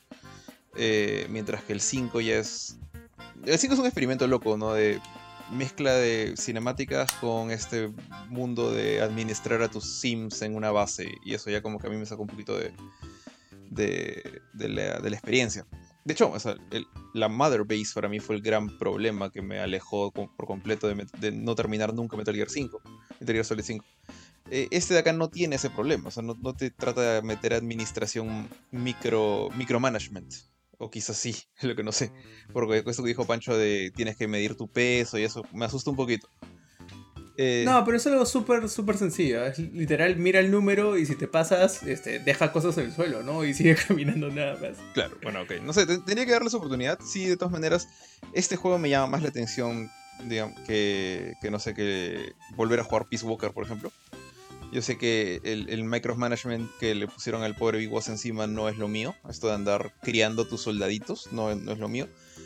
Pero quizás sí andar de, de repartidor de, de Rappi slash Amazon, para quien no entienda, del punto A al punto B puede, puede ser interesante, no sé. He visto las, las peleas con los bosses de Death Stranding en videos y se ven bien chéveres. Pero también he visto las- los momentos en los que el pata está cargando su mochila por dos horas y no se ve tan chévere. Así que no sé, algún día, de todas maneras, tengo varios pendientes que no he jugado. Creo, creo que este no está en la parte de arriba de la lista, pero algún día, ojalá, ojalá haya tiempo. Ujú. Ahorita, mira, ahorita el Director's Cut está en oferta de 40 dólares en, en PCN. Creo que más o menos el precio sí está en Steam. Y bueno, y también está la jugada de que si tienes tu versión de Play 4, este, creo que pagas 10 dólares y ya este, obtienes la versión de Play 5, ¿no? Entonces, si es que no le han metido en Play 4 y lo tienen por ahí, no sé, se lo regalaron, lo compraron y nunca lo jugaron, o sea, tal vez ahora con esos cambios ya se enganchan más, ¿no? Yo se lo regalé a Jorge. ¿ah? Yo tengo... Uy, uy, uy, uy. No, claro, que yo me acuerdo que en ese momento yo le pedí a Johan para, para el review ese o Kena. Y él dijo, no, fuck you, me quedo con los dos. Y, y- y se quedó con los dos. Y este y bueno, pero eventualmente me, me pasó este de acá cuando le dieron un segundo código, creo. Eh, No pero lo sí, compré, o sea- tío, por Navidad. no, es imposible porque no, no puedes comprar códigos de PlayStation. No, no, no lo compré. Me lo dieron, me lo en- dieron. Entonces, este, sí sé que está ahí en la, en la colección y, y ojalá, como digo, ojalá tenga algún, algún día tiempo, o sea, pero preferiría ponte antes jugar, no sé, Sifu o jugar este Returnal. Returnal es uno de los primeros que están arribita en la lista. Eh, entonces, yo creo que También te lo regalé, ¿ah? También te lo regalé. Sí, ya le iba a comprar, ¿ah? Sí, bueno, pero sí, al final me lo regaló también. Pero no, este, o sea, en general es como que hay, hay juegos que, que sí siento que me van a encantar, como Sifu, por ejemplo. Pero este de acá es como que un. "Mm, voy a probar a ver si me gusta. Entonces ahí está la diferencia, ¿no? ¿Cuál, cuál es el primero que me llama, no? Claro, sí, sí. Yo tengo ahorita el problema de que. O sea, es, el juego tiene esta mecánica de que si a otro jugador se le cae un paquete, como que puede aparecer en tu mundo y tú puedes terminar el delivery. Dark Souls. ¿Ya? Este. Más o menos así. Sí, es un, es un multiplayer asíncrono, este, no presencial. Eh, wow, que te- tremendo término que me acabo de sacar. Este. pero eh, yo veo un paquete tirado por otro y no puedo resistir agarrarlo y llevarlo donde tenía que llevarlo. Entonces sigo en la primera, o sea, de esta nueva versión, sigo en la primera área del juego. ¿Y eso no beneficia, Este, y- beneficia a la otra persona? ¿A la que dejó el paquete a medias? Sí, sí, sí, sí. O sea, se lo marcan a él como que lo dejó completo, le dan sus likes este, y le dan un poquito de currency y a ti también te beneficia, ¿no? O sea, es un win-win para los dos. Pero eso sí, o sea, el, el juego, si, si te metes en el roleplaying de ser el, el, el mejor chasqui del mundo, este, te va a tomar bastante tiempo. ¿eh? Si mainleas, si haces mainline de la historia, creo que es 20, 25 horas por ahí. Tío, eres muy buena gente, tío. Yo ya para, para, o sea, para terminar la historia tenía que ir en modo fuck you, ¿no? Es- este, voy y chapo mi, mi chivas y, a- y hasta donde llegue. Pero me acuerdo que yo también cuando lo jugué, o sea, yo jugué la. Cuando jugué la, prim- la primera vez que lo jugué, lo jugamos eh, obviamente para Play 4 eh, y éramos pocos, pues, no pocos jugándolo. Y, y yo encontraba las cosas de, de JP, las cosas de, de Eric, de más gamers. eh, por ahí una escalera que dejó este Fernando Chuquillanqui, ¿no? Eso me parecía chévere. Eso me parecía bien paja, alucina. Como que buscar, ver qué es lo que han hecho mis amigos, o sea, amigos que conozco dentro del juego, o sea, en sus juegos, y cómo eso este, se muestra en mi, en, en mi, en, mi gameplay, en mi gameplay propio. Eso me parecía bien chévere. Claro, Oh, sí. Ahora, Sí, el, dale, dale. el otro lado es que, o sea, este juego tiene el potencial de que mientras más viejo se hace, más fácil se vuelve. Porque hay más gente que lo ha jugado y hay más cosas que han dejado en el mundo, ¿no? Entonces te, te hacen las rutas un poco más fáciles y todo eso. Claro. Eh, pero es un, es un concepto bien, bien, bien paja. Sí. Oye, ¿sabes qué también me he hecho acordar ahorita justo cuando hablabas de la, la maravillosa y retorcidamente de, de Hideo Kojima? Hay un, hay un episodio de... No sé si conocen a, o han visto videos de Conan O'Brien. Que Conan O'Brien va a visitar este, a Kojima a sus oficinas. Va este... Ah, sí, sí. sí, creo que lo he y, visto. Y cuando Kojima le muestra, pues, ¿no? El tráiler de Death Stranding, que es el juego que, estaba, que estaban desarrollando en ese momento. Y ese video es el tráiler en, el que al final, tío, me acabo de pasar de vueltas, horrible. Porque soy, o sea, mi esposa está durmiendo ahorita, está durmiendo allá en el cuarto y estoy en la oficina. Y de repente estoy acá sentado, pues no, hablando con ustedes. Y de repente mi silla, algo mueve mi silla. Y era mi perrito que ha bajado de arriba para acompañarme. ¿no? Puta, me pasé. Dije, ¿Qué, ya, en fin, regresando, tío, regresando. Le muestra este tráiler y es en el cual al final sale el bebito con. O sea, al final, este como que se mete en la boca de. En la cámara se mete en la boca de, Norman Reedus, llega hasta, hasta abajo y, encuentra al bebito, ¿no? Que está chupando el dedito y, y hace como que lo ok. Este, este, Conan O'Brien ve eso, lo ve a Kojima y le dice, What is wrong with you? ¿No? Como algo así. Me pareció jocoso, me, me cae de risa, tío, me cae de risa. Qué buen segmento de Conan O'Brien. Ojalá regrese pronto el, el buen Conan. O sea, en, en el. En ese segmento salía que al final lo terminaban poniendo en el juego, pero, o sea, en el juego retail lo puedes encontrar. Sí, sí lo encuentras. Conan creo que encontré. sí. Ah. Está Sí, Conan, eh, Geoff Keighley y Kojima, ¿no? Sí, también está Kojima. Eh, no sé, si- no me acuerdo si alguien más, pero por lo menos están esos tres. Bueno, pues, este, no sé, ¿cu- ¿cuánta, cuánto... ¿Tienes un número para la nota, Pancho? Dijiste que no, ¿no? Todavía. Bueno, to- to- todavía, sí, y todavía, o sea, tengo que hablar bien con nuestro editor en jefe, en jefe para ver cómo vamos a manejar eso, porque, o sea, ya hay review del normal, ya hay review del Director's Que es la tercera 5. review de Death Stranding. Claro, sí, y sería una copia del Director's Cut, porque es lo mismo, ¿no? O sea, de repente un, un, un artículo técnico sobre performance, o, o ya, ya veremos, ¿no? Pero, o sea, no, no, no cambiaría en nada la nota que le dieron al Director's Cut cuando sacaron la review. ¿Cuánto le di? ¿Cuánto le di? ¿Lo has visto? A ver, a ver, a ver, vamos a ver, vamos a ver. Nuestro querido Johancillo le dio. Ya, Le ya lo dio. encontré, ya lo encontré. 9, 9, 9. Ah, bueno, me parece una buena nota. Sí. Ya, dale, George. Bueno, ya para cerrar el último review de la semana, porque Ari no está aquí presente, maldita sea. Este, bueno, estuve jugando también el nuevo juego de Polyarch. Eh, quizás, quizás estoy con esta sospecha que va a ser como que el último gran juego del primer PlayStation VR. es Moss Book 2 o Moss Libro 2, la continuación, secuela de... ¿Cuándo salió el primer Moss? Eh, de Moss del 2018, que originalmente, bueno, el primer Moss también fue exclusivo de PlayStation VR por un tiempo, un buen tiempo, y de ahí, bueno, eventualmente salió en la versión para, para PC con, con gráficos de mejor resolución. O sea, en general, sabemos que los, los aparatos VR de PC son relativamente más fuertes que el PlayStation VR. Y justamente por eso también pienso, ¿no? Que ya Sony ya, ya anunció el PlayStation VR 2, eh, PlayStation VR 1 ya tiene bastantes años de vida, ya obviamente no está a la altura de lo que se ve en PC. después de mi experiencia con After the Fall, me di cuenta de la abismal diferencia entre VR en PC y VR en PlayStation ahorita. Pero de alguna manera, esta gente de Polyarch se las ha arreglado para hacer un juego que sigue viéndose bien bonito eh, en una máquina que ya tiene. que es relativamente un Play. Es, es un Play 4. Eh, incluso un Play 4 que no, da, no va full porque tiene que pasar por el VR. Entonces, a pesar de eso, este juego eh, me, ha, digamos, me, ha, gustado tanto como el primero y quizás un poco más. Eh, entonces, ahorita, para, para, explicarles un poquito de qué va la cosa, a la, gente que no juega el primer MOS, en este juego tú tomas el rol de, digamos, de dos personajes. Por un lado, eres tú como el reader o el lector, que es este, esta criatura sin cuerpo, es como una, especie de fantasma. Realmente, algunos personajes te dicen Ghostface. Eh, imagínense este bicho como, tiene, la, máscara de la corte de los búhos y básicamente no tienes cuerpo, ¿no? Pero al mismo tiempo también controlas a, Quill, esta, esta ratoncita que es la heroína de la saga. Y a quien controlas pues, de manera más clásica, con, el stick izquierdo y con los botones.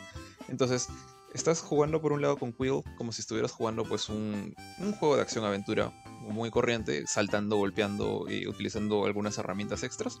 Y por otro lado con tu, con tu DualShock 4 para esto. acá no juegas con los moves, juegas con el control de Play 4. Y el control de Play 4 se mueve como una especie de cursor 3D. O sea, tú lo mueves para adelante, para atrás, con, tus manos en, el mundo real. Y tú controlas una especie de bola de luz, un cursor, digamos, que también puede interactuar con diferentes partes del escenario. Eh, entonces, antes de entrar al gameplay, eh, en MOS 2 toma lugar inmediatamente después de MOS 1. De hecho, el primer escenario, el primer cuarto del juego, eh, el, juego está hecho como que por cuartos. El primer cuarto es, es el mismo cuarto donde derrotaste a la, a la serpiente, acá tenía apuntado su nombre, Sarfok, que es el boss final de Moss 1.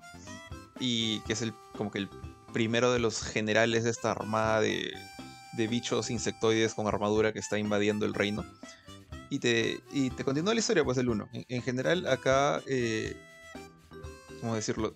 Si no has jugado el 1, hay algunas cositas que pueden quedar en el aire. Porque muchas personas, para esto, de una vez lo digo, en, el 1 Quill era, era protagonista muda, o sea, hacía ruiditos de ratón. Pero el, narrador, la narradora era la que te contaba toda la historia. Acá la narradora regresa, sigue narrando la historia, pero ahora eh, Quill y todos los demás personajes tienen voces. Es, es, un poco raro porque no es como que ella abre la boca y te habla, sino es como que tú la ves a, ella haciendo gestos y no estoy, no estoy del todo seguro si es una actriz de voz para, para Quill y otra para la narradora, o es la narradora haciendo voces, porque pareciera que la narradora está como que cambiando el tono de su voz para hacer la voz de una ratoncita, algo así, y, este, y te habla como si fuera Quill. Entonces ahora se refieren a ti, pues te, te hablan como el reader, hablan de, tus aventuras del pasado y muchas personas o personajes, son animalitos, se refieren a Quill como la, la heroína este, que derrotó a Sarfog. Entonces, si no juegas el 1, te quedas como que, ¿quién es Sarfog? O sea, te, puedes caer en el aire. Eh, esta es una secuela así directa, asume que has jugado el 1 y si no lo has jugado, bueno, te convendría por lo menos repasar lo que pasó. Entonces, está Quill con, con esta. Que, en el 1, en el primer juego, consiguió esta, esta gema glass o vidrio que le dicen. Y te dicen pues que hay cinco de estos vidriecitos en el mundo de Moss. Moss es el nombre del, reino, del mundo en el, cual, estás. Y que la única manera de detener a esta armada de, estos bichos malos y a sus generales, que no es solamente la serpiente, hay otros más. Hay otro más, que es el, el búho que han visto en los trailers seguramente. Eh, tiene, Quill tiene que juntar los cinco para poder darle suficiente poder al Reader, o sea, a ti, para ser capaz de derrotar a estos malos. Entonces, eh, bueno, pareciera que, de hecho yo, yo casi, casi me la creo que iba a ser como que Quill viajando por eh, varios mundos juntando las piezas de, del, del, vidrio este. Pero no es así, o sea, de hecho te hacen un cambiazo en una parte que ya sería spoiler si lo, si lo revelo. Pero hay varias sorpresitas que no me esperaba en, la historia. Y de hecho, eh, algunas son bien emotivas. Una en particular es bien, bien Rey León, por así decirlo nomás. Eh, que me ha gustado bastante la historia. O sea, sigue siendo una fábula, sigue siendo un, cuento fantástico que podrías contarle a un niño. No, no hay nada maduro, nada, nada terrorífico, nada, nada de eso. Pero sí es eh, emotivo, sí es este. Los personajes son súper carismáticos.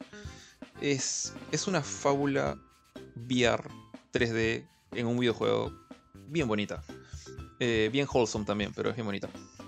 Eh, pero bueno, entonces, a nivel de historia, yo creo que este juego es superior al 1. Pero está ese problemita, ¿no? Que, no sé si es un problema realmente, porque eh, es un capítulo 2, dice Moss Book 2. Tiene sentido que hayas leído el Book 1, ¿no? Y, bueno, entonces, si no juego el 1, te recomiendo de todas maneras que le des un repaso para que puedas sacarle provecho a full a esta, a segunda historia y no, no estar perdido. Pero bueno, eh, aparte de la historia, hablando del gameplay, el juego en la base es prácticamente el mismo. Como dije hace un rato, controlas a Quill con el mando, controlas al, al reader, el reader, el lector, con, con, este cursor, esta bola de luz moviendo tu control. Eh, para eso entonces significa que hay muchas partes en las cuales vas a tener que utilizar los poderes del lector para, no sé, mover piedras, o jalar este, unos, unas plataformas que parecen péndulos y al mismo tiempo con el stick pues mueves a Quill y la pones sobre el péndulo y con, con, el, con el mando jalas la plataforma. Entonces hay unos puzzles bien, bien simpáticos que mezclan pues tus habilidades VR con, con tu control, moviendo el control uh, con las manos. Y al mismo tiempo que utilizas un plataformeo más tradicional con Quill. Ahora, el único punto que no es, no es, tanto negativo, sino es, un punto que diría yo que puede ser problemático para gente no tan diestra. Es que en las escenas donde más, hay más acción, el, por ejemplo en, los bosses, algunos bosses porque otros son más tranquis, eh, se te pide que hagas las dos cosas al mismo tiempo. O sea, tú estás peleando con Quill eh, estilo Zelda básico, con bichitos con tu espadita, esquivándolos al mismo tiempo que con, la, con el mando estás pues levantando plataformas para que ella pueda subir un lugar más arriba, o utilizando enemigos como si fueran este, proyectiles para atacar al bosque que está lejos, o cambiando switches que tienen timers, entonces tienes que estar pensando como que en, dos cosas al mismo tiempo, como si fuera una versión VR de The Wars End With You, por así decirlo. Estás este, pensando en Quill con tu, con tu destreza en los pulgares y estás pensando en el Reader con tu cabeza, literal, porque estás moviendo la cabeza y el control. Eh, eso es, para mí es bien chévere, porque te pide una cierta destreza que nunca te va como que sacar de quicio, nunca te pide level así súper maestro con, con esto, pero también entiendo que gente que, que, piensa más como que, ok, primero voy a mover la plataforma, luego muevo la ratoncita, le puede costar un poquito sincronizar esas dos partes de la cabeza. Pero ya creo que depende un poco de la habilidad de cada uno. A mí me gustó, pero acepto que quizás algunas personas se podrían descuadrar un rato hasta que agarren el ritmo. Eh, ahora, ¿por qué también esto puede ser un poquito más complejo y esto ya es un punto positivo? es que ahora ya no eres, ya no tienes las habilidades básicas que tenía Quill, que antes eran prácticamente solamente saltar y golpear con la espada. Eh, Quill ahora tiene una serie de armas que, vas desbloqueando. Eh, tienes la espada básica, tienes un chakram, este disco con, cuchillas alrededor, que lo, lanzas, tienes un arma de un proyectil, eh, tienes un martillo que sirve para romper cosas fuertes o chancar switches todos esos, todas las armas tienen un skill especial que requieren de la cooperación entre Quill y tú como cursor. Eh, que entran a tallar todas tanto en... Más en puzzle que en combate. Pero también, por ejemplo, el martillo es importante en combate porque hay algunos enemigos que, tienen una coraza súper dura que solo le puedes pegar con el martillo, ¿no? Pero no es como que te acercas y le metes el golpe, sino que tienes que hacer hold. Por ejemplo, el martillo funciona así Tú haces hold con, con, el botón de ataque, Quill invoca como una especie de martillo holográfico y luego tú tienes que mover el cursor encima de ese martillo y apretar R2 o L2 y el martillo holográfico pues golpea el piso y, y revienta las armaduras de los enemigos. Entonces es una cosa más cooperativa entre tú y, y, tu personaje. Es un poco raro porque tú lo manejas pero al mismo tiempo manejas esta otra cosa. Eh, y es bien chévere ya cuando, cuando empiezas a tener todas las armas porque los puzzles del, del plataformeo típico de Moss también se hacen más complejas. Entonces te piden alcanzar switches que tú los ves lejos y dices, ok, ¿cómo hago esto? Porque estás súper lejos, no voy a saltar hasta ahí. Pero te das cuenta que por un lado puedes hacer crecer raíces con tu cursor. Entonces Quill sube por las raíces, luego lanza el chakram y golpea el switch desde lejos. O a veces tienes que hacer clavar el chakram en una pared y luego jalarlo con un silbido. Tienes este poder de con un silbido lo jalas y golpea en reversa una cosa que normalmente no alcanzas. Entonces, los puzzles a veces te hacen pensar un poquito, no me he quedado atorado en ninguno por más de, qué sé yo, 10 minutos. Pero son bastante creativos. O sea, ninguno es super yuca. Ninguno, ninguno te quedas pensando, investigando tu cabeza o, te da la necesidad de cómo paso esto con una guía. No, me he quedado atorado nunca. Pero este, sí me parecieron simpáticos. O sea, tienes un momento en que dices como que, ah, así es como se hacía. O cuando descubres que, que puedes no, puedes jalar de todo con tu cursor, hay, ciertas cosas interactivas solamente. Entonces, cuando descubres que justo había una plataforma que no te diste cuenta que la podías mover, y eso permite abrir, no sé, una rueda especial para que tu personaje pase por un hueco. Es, es chévere, ese, ese punto. Los puzzles son bien creativos y no sé, me mantuvieron entretenido por lo menos. Eh, ahorita tengo que decir que no he acabado el juego, estoy ya. el juego está dividido de todas maneras en, unos mundos. Uno es como que el castillo, que es la extensión a Moss 1. Eh, una zona más de como un jardín, como una especie de greenhouse. Otro es un mundo de nieve. Y otro es la, forja, que es, digamos, la base de los enemigos, que es de metal, fuego y lava. Y aparte está la, casita del boss final. Entonces estoy este, justo enfrente de esa última puerta. Entonces todavía no me falta esa pelea, esa confrontación final con, con el, el final boss. Pero de lo que he jugado hasta ahora, hasta ahora, hasta ahora, mínimo, mínimo le daría un 8.5 al juego. La verdad es que me ha, gustado un montón. Eh, tanto así que el punto negativo es más rebuscado y es hasta dependiente de la habilidad del jugador. Eh, a nivel técnico, sí debo decir que me crucé con un bug un poquito jodido. Que es que dos veces en el juego, cuando terminé de, de hacer el puzzle y todo, normalmente Quill cuando, cuando resuelves el puzzle que abre la puerta al siguiente cuarto, porque como dije, todo el juego está dividido como en cuartos, que son como maquetas que tú puedes como que mirar con tus ojos de VR.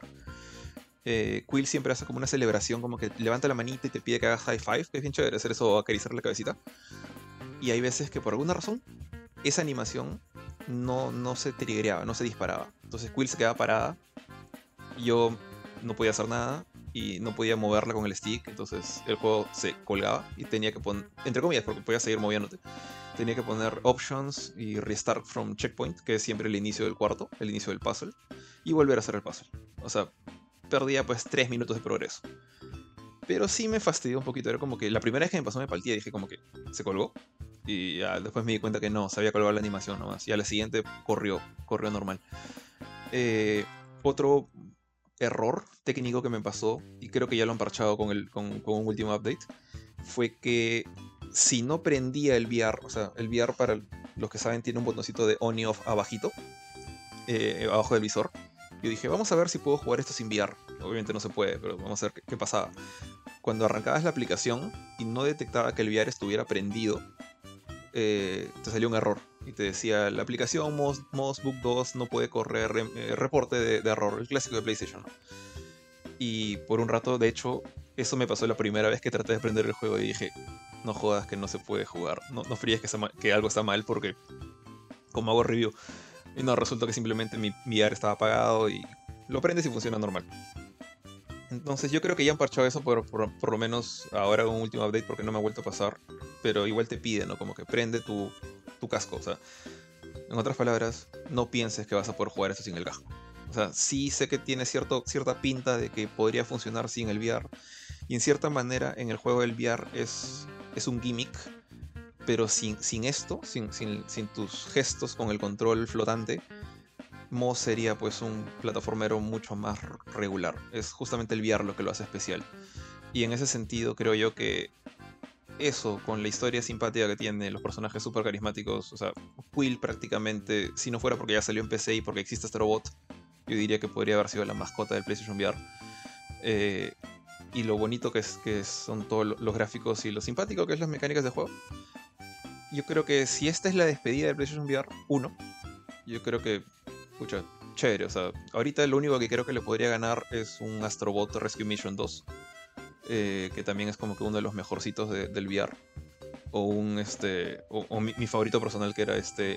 La misión VR de Ace Combat 7. Pero fuera de esas dos competencias, ese Moss, Book 2 es ahorita como que top. Top PlayStation VR game eh, en la actualidad. Así hasta que salga algo, algo no sé, Moss 3 en, en PlayStation VR 3. Así que con eso, salvo que el, el boss final sea un desastre, que lo dudo, eh, yo creo que mínimo mínimo lo de su 8.5 perfilándose para un 9. Está bien. Oye, no sabía que habías jugado este Astrobot Rescue Mission, que es un juegazo. lo jugué muy poco, pero sí ya lo, lo llegué a instalar y todo. Este. Tiene. Es, es, similar a Moss en, la idea de que tú guías al robotito mientras tú miras la maqueta, ¿no? Entonces son, son bastante similares estos dos. Pero Moss creo que es un poquito más tirando para el puzzle. El otro es más tirando para la plataforma. Sí, sí, tal cual, tal cual.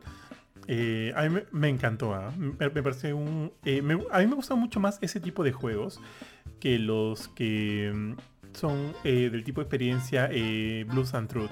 Alucina. Me gusta más este tipo de juego. O, sea, el tipo de juego que, que es este Astrobot o, o Moss. Así que fijo lo quiero jugar cuando tenga la chance.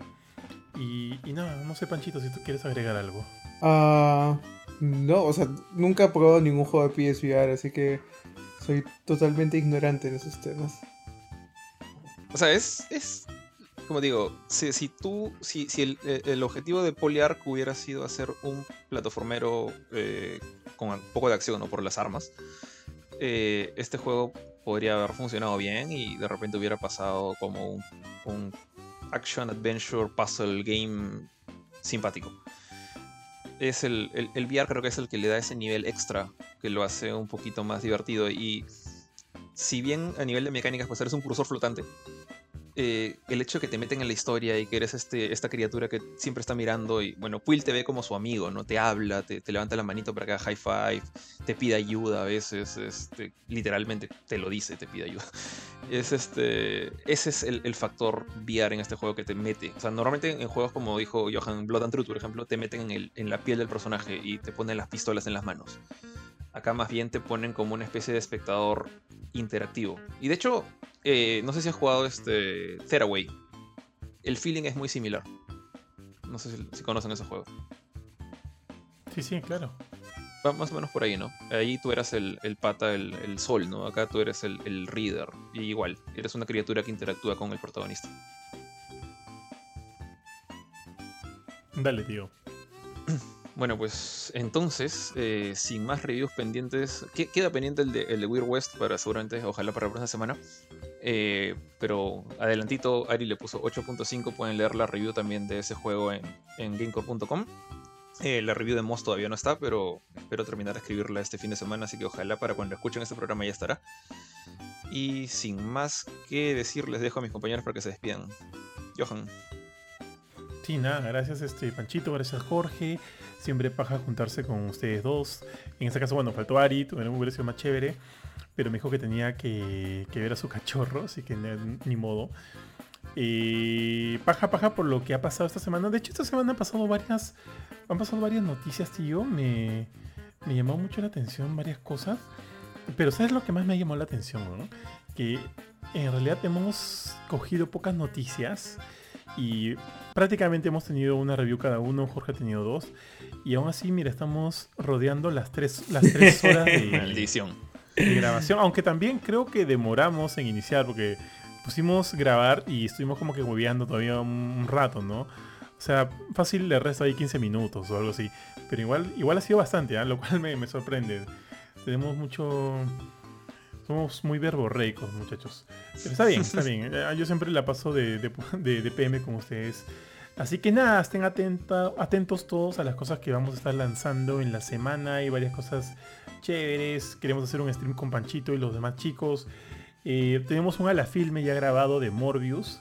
Que está. Es, Oh, prácticamente es. Morbius slash Oh, sí. eh, el futuro. El futuro de Spider-Man, ¿no? En Sony. Prácticamente es ese. Es más, creo que más hemos hablado de Spider-Man que de Morbius en ese. Sí, como en media ese juego. programa. Sí, tío, tal cual. tal cual. Justo cuando estaba editando, vi la parte en que terminamos de hablar de Morbius y en la cual empezamos a orgasmear con todo lo que puede pasar con Spider-Man, los villanos y los demás personajes de Sony. Pero bueno, ya está, ya está listo. Lo pueden encontrar en nuestro canal oficial de Spotify. Búsquenos como Gamecore Podcast. Y nada, se vienen cosas chéveres. Listo, pues Pancho. Ah, bueno, sí, o sea, chévere, chévere hablar con ustedes. Denle una oportunidad de Secondin si es que le- les pica la. La, este, como que la.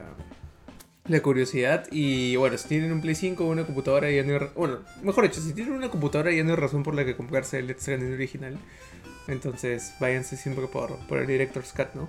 Eh, oficialmente anuncio el release de mi. De mi nueva shitcoin que se llama Pancho Coin. Sí, este, la voy a lanzar muy pronto en todas las, las redes de, de intercambio de, de monedas, criptomonedas. Entonces, por favor, cómprenla, háganme rico. ¿De verdad? Les, les- no, ni cagando. Pancho- no, no, esto no puede ser verdad porque Pancho ya estaba diciendo sus planes. Yo iba, iba a querer que todos compren y luego él vendía todas las monedas, así como. no, no, no. Pero, este, bueno, sí, fue, fue, fue una charla paja y hasta la próxima semana. Listo, ok. Bueno, esto ha sido todo por, para esta edición. ¿Me escuchas? Hola, hola. Hola. Oh, no. Sí, sí, Sí, ahora sí. ahora sí, ahora sí. Ok, no, decía, esto ha sido todo para esta edición de ah, 10 de abril de 2022 de Noticias y Reviews. Eh, para los que quieran ver más este, de nuestro contenido, pueden visitar gamecore.com, pueden seguir nuestras redes sociales en Facebook, en Twitter, en eh, Instagram. ¿Dónde más estamos? Eh, no sé si no sé si Ari ya empezó a bailar en TikTok, pero bueno, eh, sin más, nos vemos en una próxima ocasión, ya sea un a la filme, un nuevo noticias y reviews, algún streaming por ahí. Nos vemos hasta la próxima. Chau. Chao, chao.